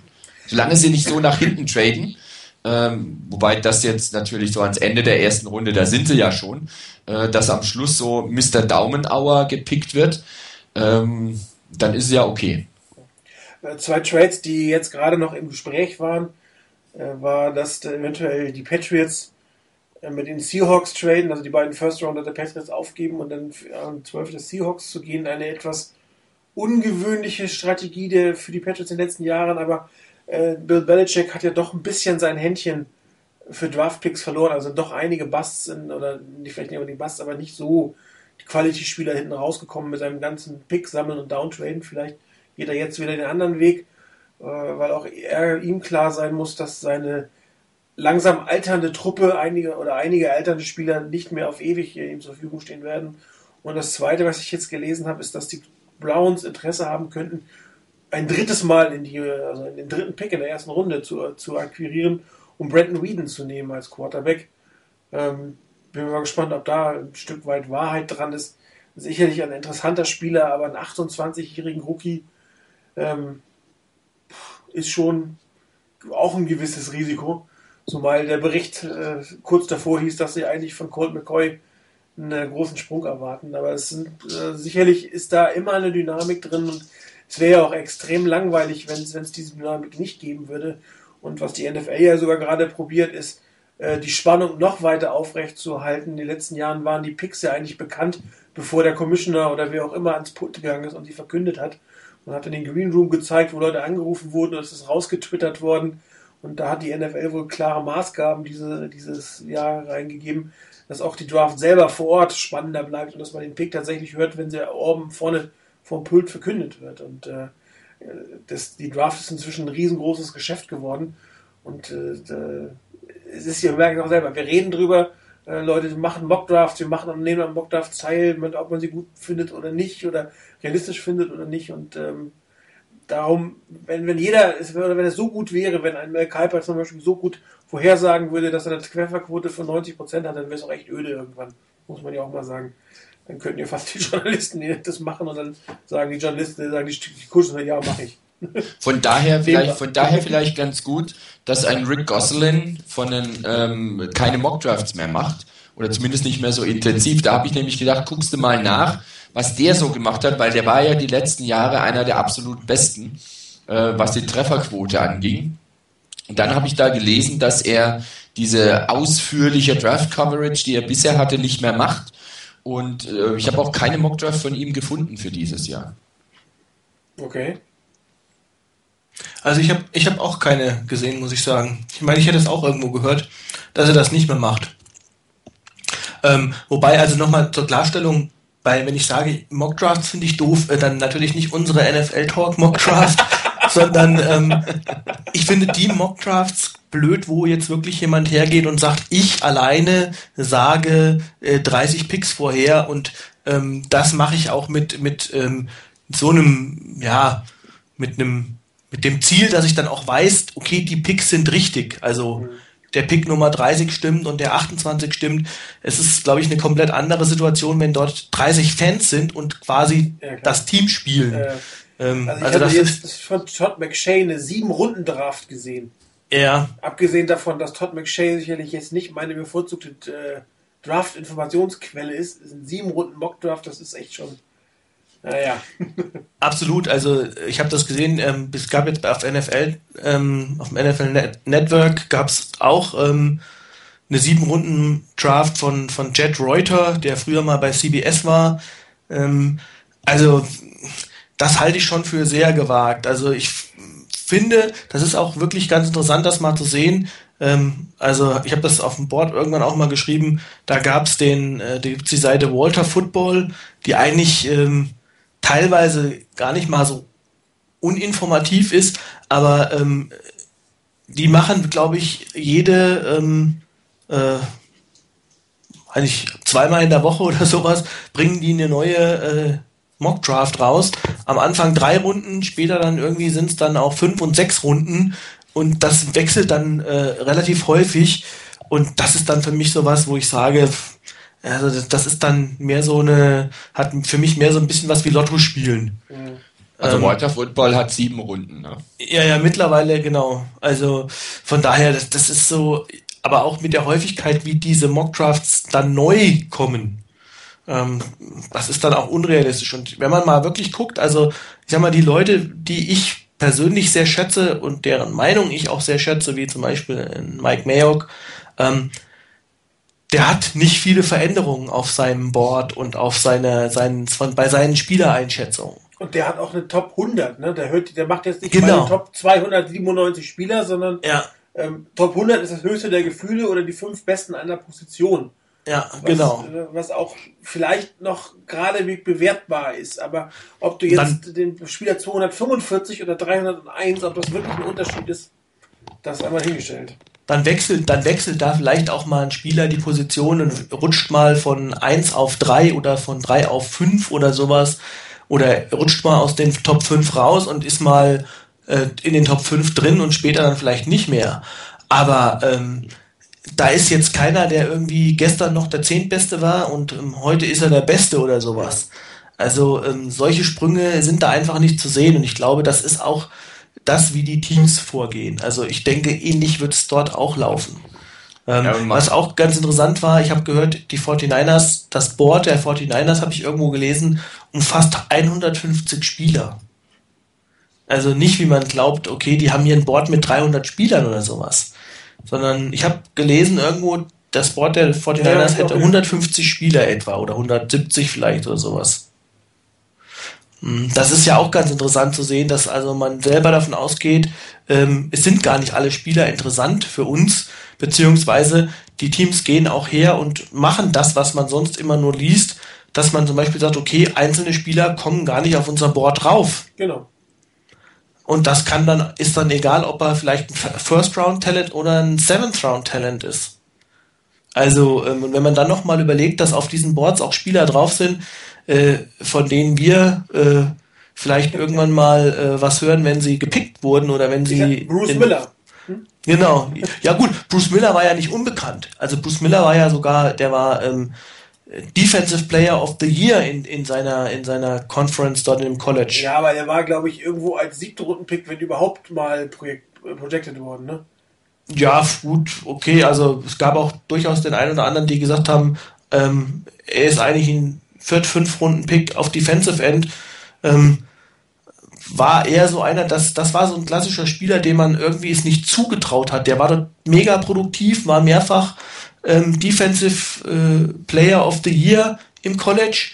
Ähm, und man hat ihm irgendwie so den Sprung in die NFL nicht zugetraut, nicht athletisch genug und auch der schafft's nicht und dann war er nur 6'2 groß und irgendwie Arme zu kurz oder was weiß ich auch immer, was dann für Sachen kommen. Und ähm, da hat man ihn irgendwie so ein bisschen runtergeschrieben.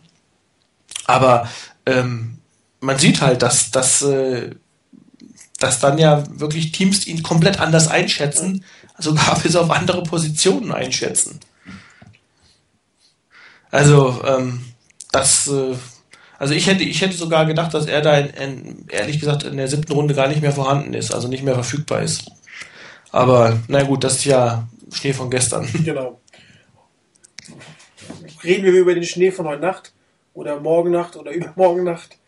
Ähm, was sind denn so bei euch äh, Spieler, die ihr persönlich ganz interessant findet, äh, sowohl von der Position als auch von dem Typen her, die ihr ganz gerne sehen würdet? Also meinen, ähm, hier hatte ich ihn mehrfach ja auch äh, in den Mock Drafts angepriesen sozusagen, ist George Iloka, äh, Safety. Äh, ich weiß gar nicht mehr, welcher, aus welchem College er kommt. Der kommt von Boise, Boise State, State. Genau. Ein für mich sehr, sehr interessanter Spieler, wo ich mich sehr geärgert habe, dass er irgendwie äh, kurz vor uns damals in, in einer der, der Mockdrafts weggegangen ist, weil ich ja Safety als, als eine absolute Need-Position so in der Mitte des, der, der, der Draft sehe, ähm, um ein bisschen Tiefe zu kommen oder vielleicht sogar, ähm, falls der schon Golds nicht gehalten werden kann, irgendwann in die Starting-Position hineinwächst. Ich meine, letztes Jahr hatten wir wirklich Luxussituationen auf der Safety-Position. Ähm, ich, ich meine, es ist durchaus möglich, dass Reggie Williams nächstes Jahr ein Starter wäre oder auch bei den Fernandes gestartet wäre. Also wir hatten mindestens drei, wenn nicht dreieinhalb Starter auf der Safety-Position. Und äh, jetzt haben wir nur noch zwei und äh, da fehlt ein bisschen was dahinter. Und das wäre für mich ein Spieler, den ich sehr, sehr gerne bei den 49ers äh, sehen wollen würde. Gelegentlich habe ich mir Boise State ja auch schon mal angeguckt. Ich gucke das ganz gerne auf diesem blauen Feld. Und äh, also das ist schon wirklich ein interessanter Spieler, den, der, der, der ähm, gut in die, bei den 49ers passen würde. Den zweiten, den haben wir gekriegt.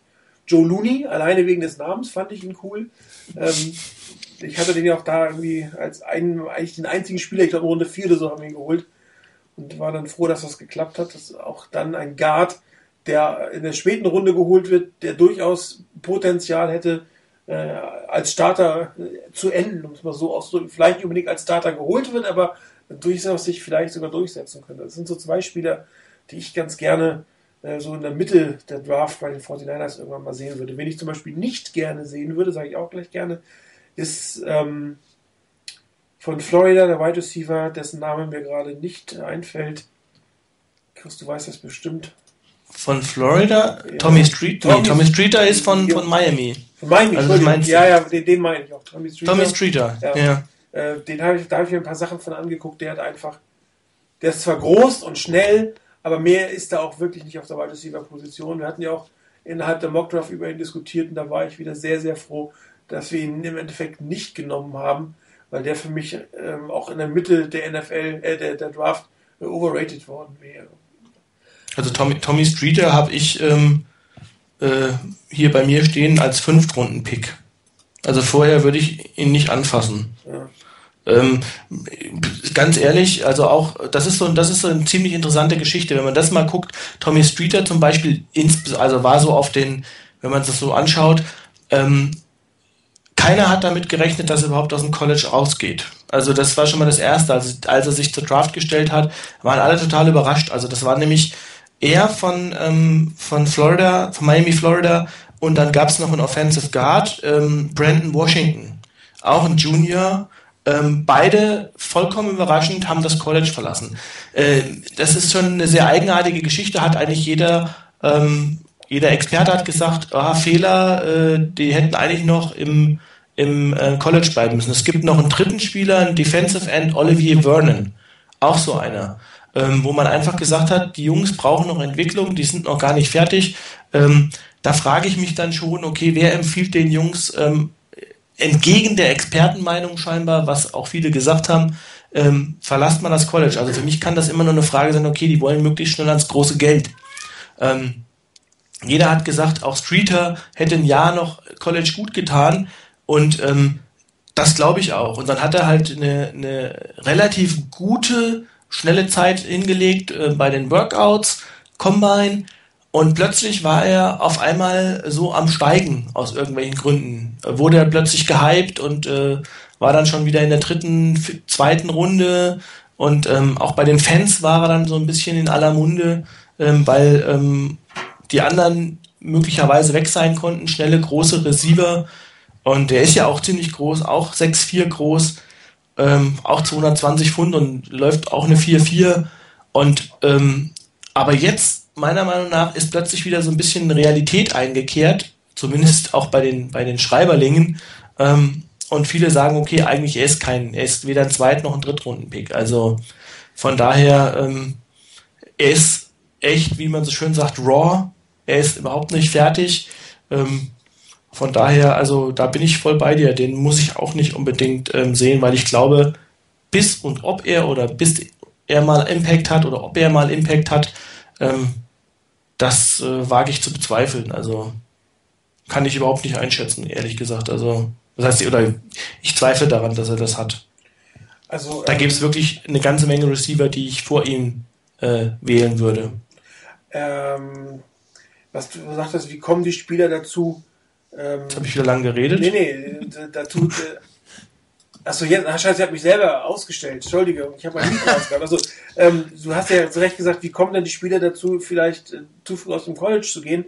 Das war, glaube ich, vor zwei Jahren, war ähm, Todd McShay schuld, dass Javon Sneed ähm, von Ole Miss, glaube ich, mhm. ähm, das College verlassen hat als Junior, um sich zur Draft gestellt zu haben, obwohl er wohl vom Draft-Komitee eine sehr, sehr schlechte Bewertung bekommen hat. Da kann man kann immer nachfragen, wo man vermutlich gepickt wird. Ähm, und äh, Todd McShane irgendwo in Runde 1 oder 2 gesehen hat und er ist nachher undrafted gegangen. Ne? Das ist schon ja. echt eine krasse Situation. Und äh, das ist halt dann entweder das große Geld oder du siehst, du liest deinen Namen so oft in Runde 1 bei den Journalisten, dass du selbst dran glaubst. Ähm, und äh, viele sind dann, glaube ich, sehen dann nur die Dollarzeichen und nicht das, dass das äh, die Dollarzeichen vielleicht äh, über zehn Jahre mehr sein könnten, wenn man ein Jahr länger im College bleibt. Aber klar, wenn du, wenn du irgendwie siebenstelligen, potenziell siebenstelligen Betrag vor deinen Augen hast, vielleicht aus sehr, sehr ärmlichen Verhältnissen kommst, weiß man ja immer nicht, dann, dann ähm, denkt man natürlich vielleicht, einen Schritt zu kurz, muss man so ausdrücken, in gewissen Risiken. Oder man überschätzt sich schlichtweg selbst. Ne? Wenn du auf dem College als, als derjenige gehypt bist und da bist, hier und da, da ist mir vielleicht nicht ganz klar, dass der Transfer in die NFL nicht unbedingt gelingt. Ja. Ähm, weil du ja eben gefragt hast, was wir noch für Spieler vielleicht äh, gerne sehen würden, die wir interessant finden. Also ähm, auf der Cornerback-Position finde ich ist noch ein Spieler, ähm, interessant, Cornerback, Schrägstrich, vielleicht sogar eher Safety-Position, müssen wir mal gucken. Das ist äh, auch einer von den Small School-Jungs. Äh, das ist Tremaine Johnson von Montana. Könnte ich mir vorstellen, vielleicht äh, zweite Runde. Je nachdem muss man mal gucken, wann er geht. Ähm, und dann so in der dritten Runde, wenn wir da sind, ähm, dann der Name, der auch schon, den wir auch in der Mock Draft geholt haben, das ist Josh Norman. Ähm, von Coastal Carolina, der in der letzten Zeit so ein bisschen unter die Räder gekommen ist, wie ich finde. ähm, aber meiner Meinung nach zu Unrecht. Also das ist so ein klassischer Fall von, äh, der hat halt keine überragenden Zahlen produziert jetzt am in der Offseason. Aber wenn man äh, sich die East-West-Shrine-Woche angeguckt hat, war er ähm, mit Abstand der beste Cornerback, der da rumlief. Also äh, sensationell. Also und äh, auch da muss man dann sagen, äh, die Frage auch, ähm, es gab eigentlich keinen Grund, warum er jetzt plötzlich, wenn man ihn auf dem Feld gesehen hat, plötzlich irgendwie schlechter eingestuft wurde, wenn er überhaupt kein Football gespielt hat. Ähm, dass er kein 4-4 äh, ähm, Cornerback ist, äh, das glaube ich, das hat, das haben die Experten meiner Meinung nach auch schon vorher gesehen. Und ähm, das zum Beispiel ist so ein klassischer Fall von, ähm, er ist zwar nur eine, ich glaube, in einem, einmal Wobei bei der Combine waren die Zeiten alle nicht so gut insgesamt. Also da waren nur wenige überragende Zeiten dabei. Aber ähm, da ist er eine 4-6 irgendwas gelaufen. Und dann bei, beim, ähm, bei seinem Pro Day, glaube ich, nochmal in 4-5. Aber ähm, da ist es zum Beispiel so ein klassischer Fall von, äh, dieser Kerl hat unglaubliche Instinkte. Also der ist immer da, wo der Ball ist.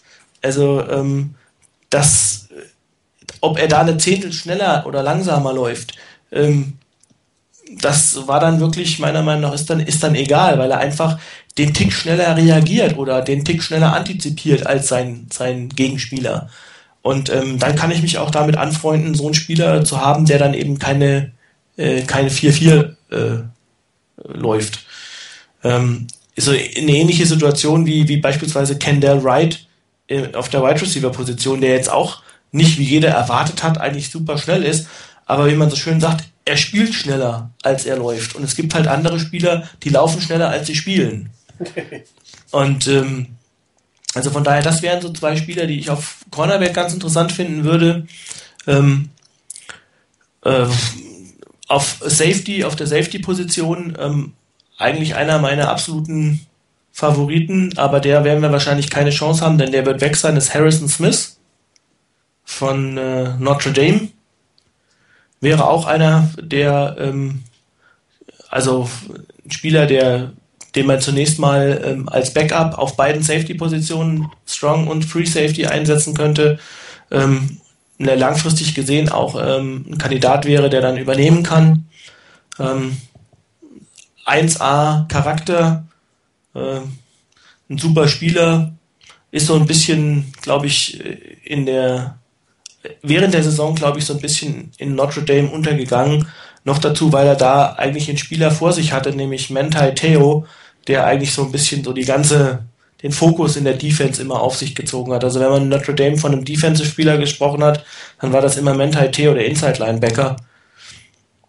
Und ähm, noch dazu war die, die Gesamtleistung ähm, von der Defense auch nicht immer überragend bei Notre Dame. Also das werden, sind so zwei Spieler, die mir so einfallen. Wie bitte? Ich habe irgendwie im Moment sowieso Probleme, Spieler von Notre Dame zu nehmen. Die sind in letzter Zeit in der NFL nicht mehr so wirklich erfolgreich. Also das war ja früher immer Notre Dame hier und da, aber irgendwie so richtig durchsetzen konnte sich lange keiner mehr. Ja, also ich meine auch klar, man hat natürlich auch hier keine, wenn, wenn ich irgendwelche Garantien geben könnte, dann würde ich nicht hier sitzen ähm, und würde Webradio machen, dann würde ich wahrscheinlich irgendwo als äh, Scout in den USA arbeiten, ähm, wenn ich sagen könnte, okay, der wird mit Sicherheit ein Star, aber also daran würde ich es jetzt auch nicht festmachen, muss ich sagen. Also ist richtig, aber es ist schon meiner Meinung nach auffällig, das von einem, einem wirklich derart äh, renommierten College, das sehr, sehr viele gute Prospects rausgemacht hat, doch in letzter Zeit äh, nicht mehr so viel zu hören ist. Und ähm, die Frage ist, ob dort die Ausbildung ähm, oder der Hype bei Notre Dame zu spielen nicht teilweise einen Ausschlag gibt für einen Pick, den man nachher nicht wert ist. Das kann gut sein, klar. Ähm, ein Spieler vielleicht noch, weil wir eben ja von, von O-Line auch schon gesprochen haben, ähm, den ich auch in der äh, Mock Draft sehr gerne gehabt hätte, was aber nicht funktioniert hat, ist ähm, ein zweiter Spieler, der äh, auch ein, ein Small School Spieler ist. Äh, also hatten wir ein paar schon eben genannt, aber das ist Brandon Brooks, wenn man da von Small School sprechen kann, Miami, Ohio, zumindest ein nicht so ganz so eine, nicht so ein Powerhouse. Aber ähm, das ist auch ein Spieler, den ich für die zweite Runde super interessant finden würde, je nachdem, was man in der ersten Runde macht. Also wenn man beispielsweise in der ersten Runde ähm, einen Receiver oder Fleener als Tight End, als Pass-Catching Tight End äh, picken würde, könnte, dann wäre Brandon Brooks so ein Spieler, den ich in der zweiten Runde mir auch gut vorstellen könnte als, ähm, als O-Liner, als Offensive Guard. Äh, war überragend auch im, in der East-West Shrine-Woche. Ähm, hat auch äh, dann in der ähm, Senior Bowl Woche ähm, eine sehr, sehr gute Rolle gespielt. Ähm, also das war, das wäre so einer in der zweiten Runde, den ich mir sehr gut vorstellen konnte. Er hat vielleicht den Nachteil ähm, im Vergleich zu, habe ich, hab ich heute das erste Mal gehört, dass es mittlerweile auch ähm, Teams gibt, die Kevin Seidler, den wir eben schon mal genannt hatten als Offensive Guard, auch als Center Prospect sehen.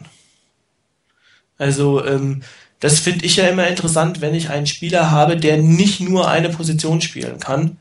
Ähm, bei Brooks weiß ich das nicht wirklich. Also ähm, da bin ich mir nicht ganz sicher, ob er, also Center schon mal gar nicht, wenn, dann wäre es eher eine, äh, eine Mischung aus Offensive Guard und Tackle.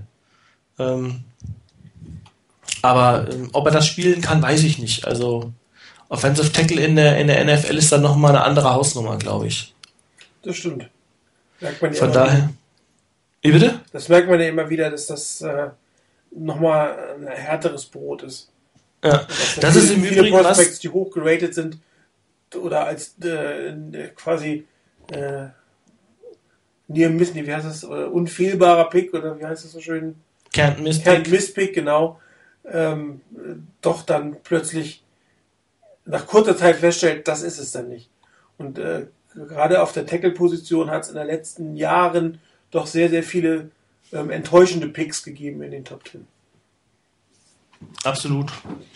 Also ähm, bei, bei, bei den, bei den O-Linern ist, ähm, was ich da natürlich wirklich immer interessant finde, ist, wenn so jemand wirklich flexibel einsetzbar ist. Also ähm, das war auch eine Situation, ich sage mal, ähm, Snyder ist eben nie einer gewesen, der, der als eigentlich Starter war, aber seinen Wert hatte der eigentlich für die 49ers, dass er jede Position, also dass er der Spieler war, der wirklich jede Position spielen konnte als Backup. Das ist ja in der heutigen Situation, ich meine, ich glaube, es war vor, vor ein paar Wochen mal die ähm, ähm, ein Artikel, glaube ich, auch von einer von den Beatwritern hatte das geschrieben. ist Es eine Geschichte, Spieler zu picken, ähm, danach können sie auf das 53-Mann-Roster kommen eine zweite Geschichte ist nochmal danach zu differenzieren, ähm, wie denn das Game Day Roster aussieht. Weil ähm, da zeigt sich dann auch ein Wert beispielsweise von einem Backup-Spieler, ähm, gerade als O-Liner, wo wo viele ja nur noch sieben O-Liner mitnehmen. Das heißt, ich brauche zwangsläufig O-Liner als Backups, die mehrere Positionen spielen können. Ja gut, du hast ein Tackle-Backup und ein Interior Lineman als Backup. Genau. Der muss und, können oder Guard spielen können. Genau, und wenn du dann einen hast, der, sage ich mal, theoretisch alle fünf Positionen spielen kann, ist das natürlich sensationell. Also dann bin ich natürlich enorm flexibel, was das angeht. Ähm, wenn ich das nicht habe, äh, gab es ja auch schon den ein oder anderen Mal, ich kann mich daran erinnern, dass wir auch schon mal ähm, acht mit acht Leuten äh, auf dem Game Day Roster gekommen sind. Das nimmt ja natürlich die Flexibilität auf anderen Positionen. Ja. Also von daher, ähm, das ist im Übrigen einer, ein Spieler, dem da, das zugetraut wird, dass er alle fünf Positionen spielen kann, ist Peter Cons. Also das wird zwar nicht so häufig ähm, kundgetan, aber ich habe das schon zwei, dreimal ähm, auch äh, mitgelesen, dass man ihm auch zutraut, er ist eigentlich, er ist Center, ähm, Guard ist äh, kein Ding, das traut man ihm zu, aber es gab auch viele, die sagen, er ist eigentlich so athletisch, hat so athletische Fähigkeiten, dass man ihm auch ähm, mal zutraut, als Not am Mann auch mal als Tackle aufzulaufen. Wobei die 49 ja letzte Saison schon mit neun Offense Linemen in der Saison waren, wo zwei in der Regel inaktiv waren. Aber sie hatten sieben aktive und neun auf dem Roster und es kann durchaus sein, äh, dass man auch da nicht dieses Jahr mit weniger äh, ins Rennen geht, weil es doch eine sehr, sehr wichtige Position. Nee, ich glaube schon, dass man mit neun, neun halte ich für realistisch, aber ich, ich glaube, es ist eben wichtig, dass man dann auch sagt, okay, neun, mit neun gehe ich in die Saison, sieben habe ich auf dem Game Day Roster, äh, und wenn ich dann einen habe, der wie Snyder alles das spielen kann, klar, da habe ich Riesenvorteile. Das ist dann habe ich äh, auch überhaupt kein Problem mit sieben in, in, in, ins Spiel zu gehen. Weil die Chance, ich sag mal, angenommen mal, die Situation tritt ein, es verletzt sich ein Spieler und ich habe einen zweiten Backup, ähm, der dann reinkommt und jetzt verletzt sich nochmal ein Spieler und ich muss dann meine Line nicht umstellen, weil mein weiterer Backup alle Positionen spielen kann. Das ist natürlich super. Ist ähm, ja. Wir hatten das ja in den Jahren vorher immer, äh, wenn sich da ein Spieler in der O-Line verletzt hat, musste man plötzlich umstellen, weil dann der äh, plötzlich der Offensive Guard muss dann auf Right Tackle wechseln, weil der Right Tackle ausgefallen ist und dann kommt ein weiterer Spieler, der muss dann auf die Offensive Guard Position wechseln. Ideal ist es meiner Meinung nach immer, wenn man in so einer Situation die anderen vier Spieler, die unverletzt sind, auf ihren Positionen belassen kann und nur den verletzten Spieler auswechselt. Das ist einfach für die für die Kohärenz äh, und auch für die für die für die für das Spiel, für die ähm, der, der O-Line ist das, glaube ich, äh, total wichtig. Und gute O-Lines machen das meiner Meinung nach auch so. Das stimmt. Rainer, was wäre denn dein Wunschpicks so vielleicht für die späteren, späteren Runden? Ähm, ich hatte dieses Jahr leider viel zu wenig Zeit, um mich halbwegs intensiv damit zu beschäftigen. Ähm, aber so für, für eine mittlere bis spätere Runde, Runde könnte ich mir so jemanden wie ein Devon Wiley vorstellen. Ähm, als Wide Receiver, Kick Returner, das wäre schon einer so, ja, was ist das so ungefähr fünfte Runde etwa. Den könnte ich mir ganz gut vorstellen. Ähm, so dritte Runde etwa, der von euch schon genannte, und der wurde ja von euch im NFL-Talk ähm, auch gedraftet an 92 und den habe ich bei, bei der Facebook Mock Draft auch genommen mit Josh Norman. Äh, eben auch wegen der Möglichkeit, eventuell nicht nur eine Position mit Cornerback zu spielen, sondern eventuell auch Richtung Safety ein bisschen zu schielen. Und ansonsten ähm, wäre so für die, die späteren Runden ähm, wenn man so Richtung Defensive End guckt, ähm, ihr hattet das Glück, dass ihr der John Harris kriegen konntet. Äh, bei der Facebook Mock Draft waren die Ravens genau ein Pick vor mir dran, haben ihn weggeschnappt, als ich ihn nehmen wollte. Äh, das ist auch so einer, den könnte ich mir durchaus vorstellen. Ähm, ansonsten ähm, in der Facebook Mock Draft haben wir dann noch, äh, glaube ich, irgendwo war es, wo war es denn? Ich glaube in der sechsten Runde ähm, Fullback, Halfback äh, Joe Martinek genommen.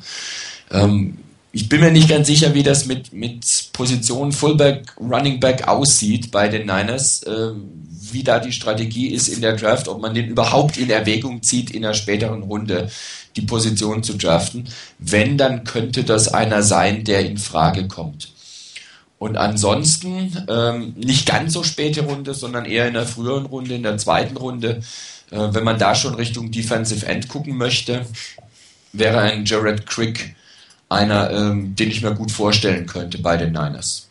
Der irgendwie unglaublich viele verschiedene Ratings hat, ne? Ja, also, das allerdings. sich irgendwie nie so wirklich einig, ist er jetzt gut oder nicht gut oder sehr gut oder nur ein bisschen gut das ist auch das, was mir aufgefallen ist bei ihm. Ähm, ich habe ihn dann einige Male gesehen, so von der Position her etwa um die 60 bis 70. Ähm, und an der Stelle erschien er mir ganz gut und vor allen Dingen Defensive End, vorhin wurde es ja schon mal erwähnt, ist wirklich eine Position, da müssen die Niners echt was machen. Da muss echt was passieren. Und ähm, mir erschien er da ganz gut in der zweiten Runde. Ähm, ich kann damit leben.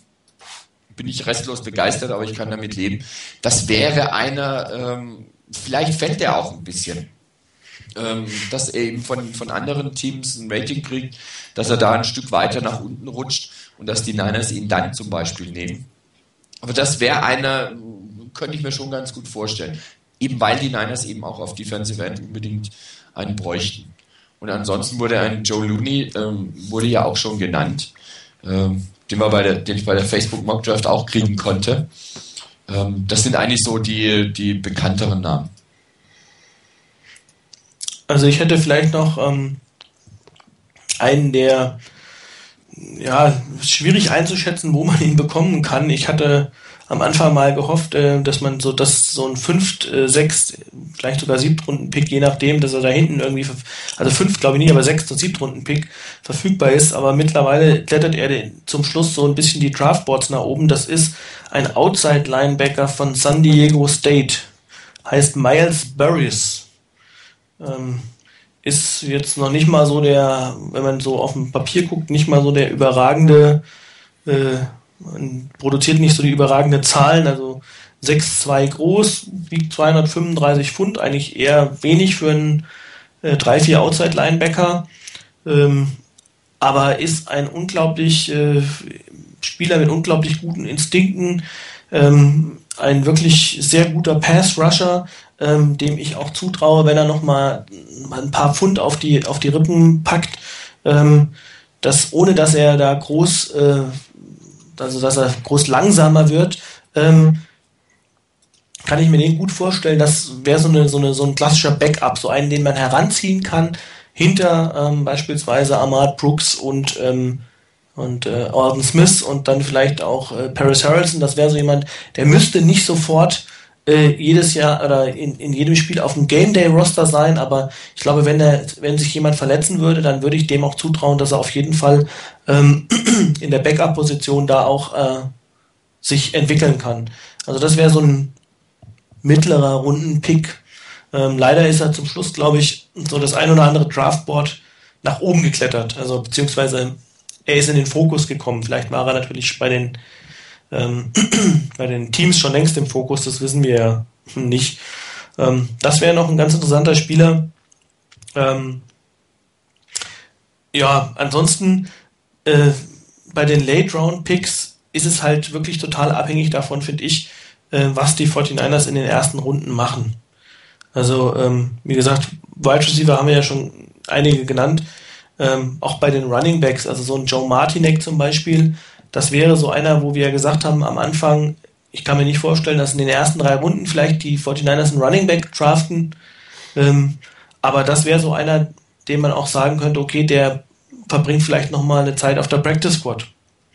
Ähm, das wäre durchaus denkbar. Ansonsten glaube ich, äh, wo wir einfach noch was tun sollte in den, in den äh, späteren Runden, ist ähm, dass man sich überlegt, ob man ein bisschen Depth bei den, bei den Safeties und bei den, bei den, ähm, bei der D-Line nochmal versucht hinzubekommen, je nachdem, wie die ersten Runden laufen.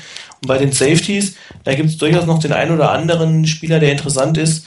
Ähm, ich glaube, du hast ihn in der ähm, Facebook Mockdraft genommen, das ist Christian Thompson. Ja, ist richtig. South Carolina, das wäre so eine sechste Runde vielleicht, je nachdem, ob er da ist. Dann gibt es den ähm, ein, eigentlich der Spiel eigentlich kommt aus dem, ähm, auch ein Small School Player, kommt von Presbyterian, ist eigentlich Cornerback ursprünglich gewesen, aber ähm, relativ früh haben schon die meisten gesagt, okay, könnte Cornerback so eine Cornerback Free Safety Position spielen. Justin Bethel, ähm, auch ein sehr interessanter Spieler ähm, und auch bei den Strong Safeties, die also mehr so ein, mehr in the Box Safety sind, ähm, Gibt es noch so ein paar Kelsey McRae von Arkansas State? Wäre so einer.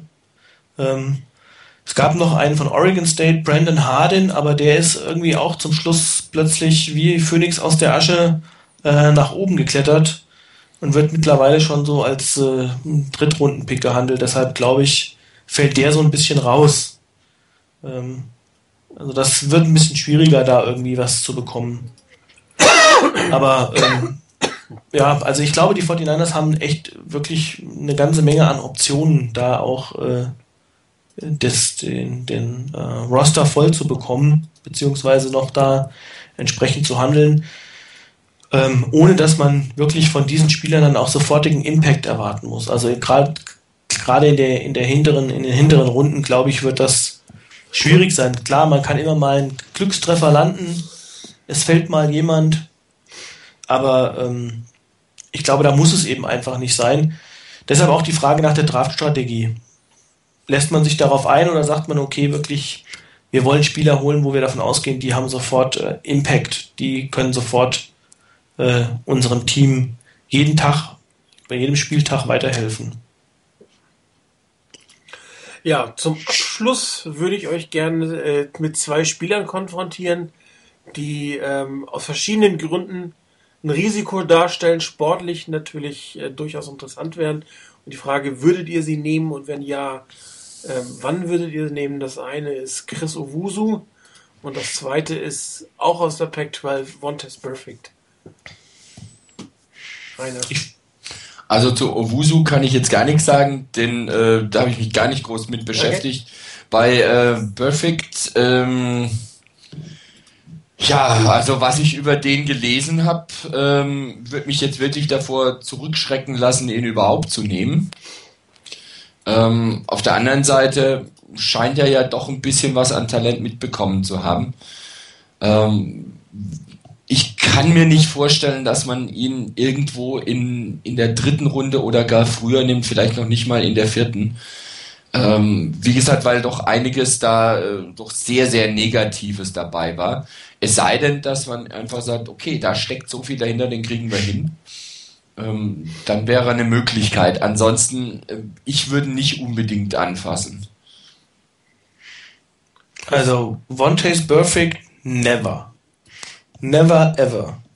Also, ähm, ich glaube, es weiß nicht, ich hab, gibt, glaube ich, keinen Spieler, gegen dich, den ich eine derart große Abneigung hege, wie gegen diesen Spieler. Also, ähm, es war so Anfang der, der College-Saison, dass der so auftauchte ähm, und dass er so, ja, gehypt wurde und dann habe ich mir zwei, drei Spiele angeguckt oder auch mal nur Ausschnitte angeguckt und äh, hatte irgendwie den Eindruck, ich konnte mir nicht erklären, warum er so gehypt wurde. Also ich habe ähm, keinen Spieler gesehen, der derart undiszipliniert auf dem Spielfeld ist ähm, und auch noch dazu abseits des Spielfeldes äh, jegliche ähm, Manieren äh, vermissen lässt.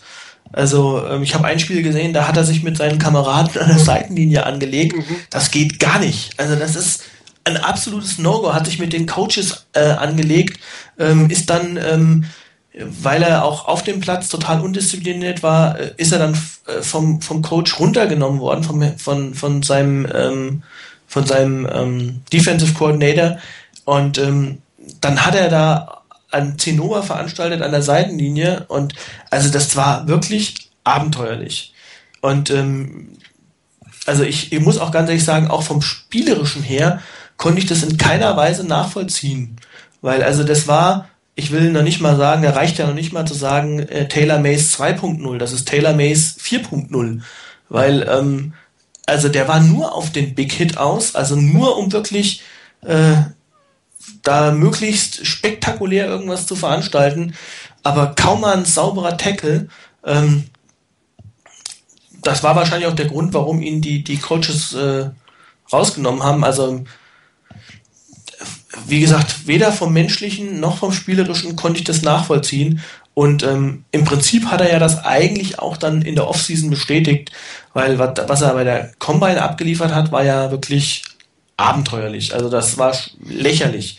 Die langsamste Zeit aller Linebacker, aller Defensive Liner, ähm, also ein Linebacker, der, der ähm, so schlecht vorbereitet ähm, zur Draft hinkommt, wo man eigentlich jeder weiß, dass er äh, oder dass er mit, äh, dass er Charakter, dass ihm Charakterschwächen nachgesagt werden, dass ihm äh, fehlende Arbeitseinstellung nachgesagt wird, der sich dann also so schlecht vorbereitet präsentiert, äh, ist es äh, nicht nachvollziehbar für mich. Also mit so einer Arbeitseinstellung brauche ich eigentlich bei keinem Arbeitgeber zu erscheinen. Und dann, ja, jetzt vor kurzem, als ich da noch gelesen habe, dass er ähm, auch offen zugegeben hat, dass er ab und zu mal ein Tütchen raucht und eigentlich äh, Drogen nimmt und das aber eigentlich auch für vollkommen unproblematisch hält und er eigentlich ja nur der arme Junge ist, dem alle was Böses wollen.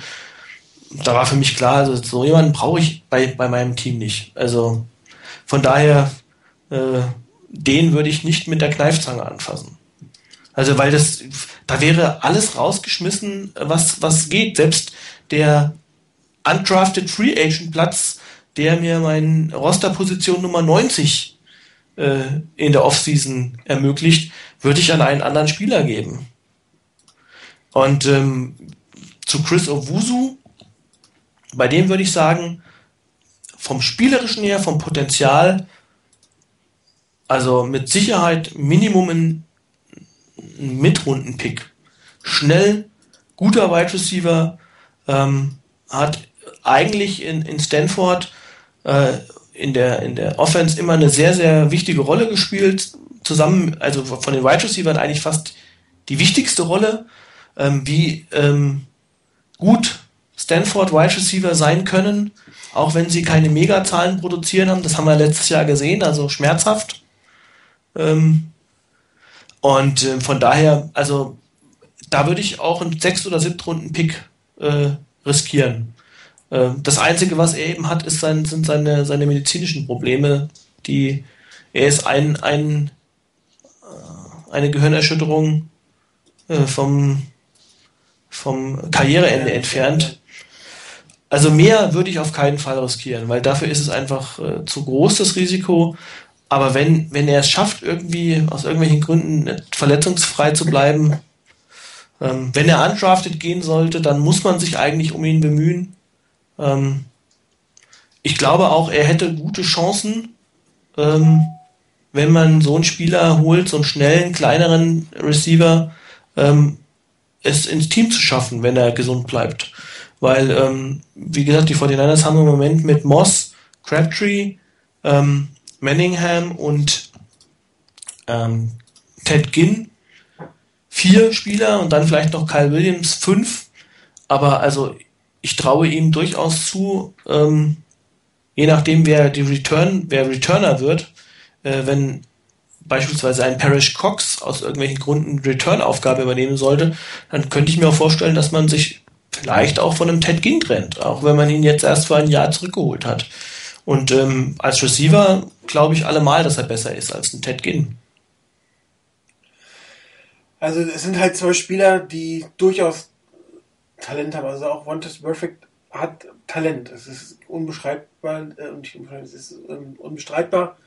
Ähm, aber er macht aus ihm so wenig. Ähm, und er hat sicherlich ein Talent für, für eine zweite oder dritte Runde und, und Charakter für nicht mal die 20.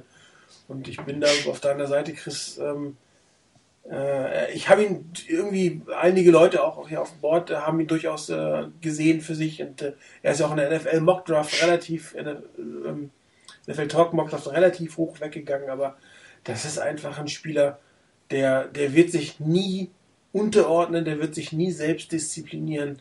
Und äh, das, das, der ist die Kopfschmerzen nicht wert, egal wie gut sein Talent ist. Und das ist für ihn persönlich sehr, sehr schade. Aber äh, jeder ist seines Glückes Schmied. Und äh, wenn ich mich schon daneben benehme, dann auch noch Drogen nehme, mich während meiner Combine total blöd verhalte und dann auch noch schlecht in Form bin, dann habe ich es irgendwann nicht anders verdient.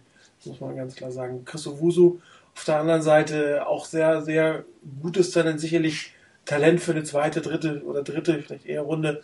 Äh, ein sehr, sehr interessanter Spieler, der ähm, ob seines Einsatzes auf dem Feld eigentlich bestraft wurde, in Anführungsstrichen, indem er wirklich äh, mögliche karrierebeendende Verletzungen zugezogen hat in sehr, sehr jungen Jahren.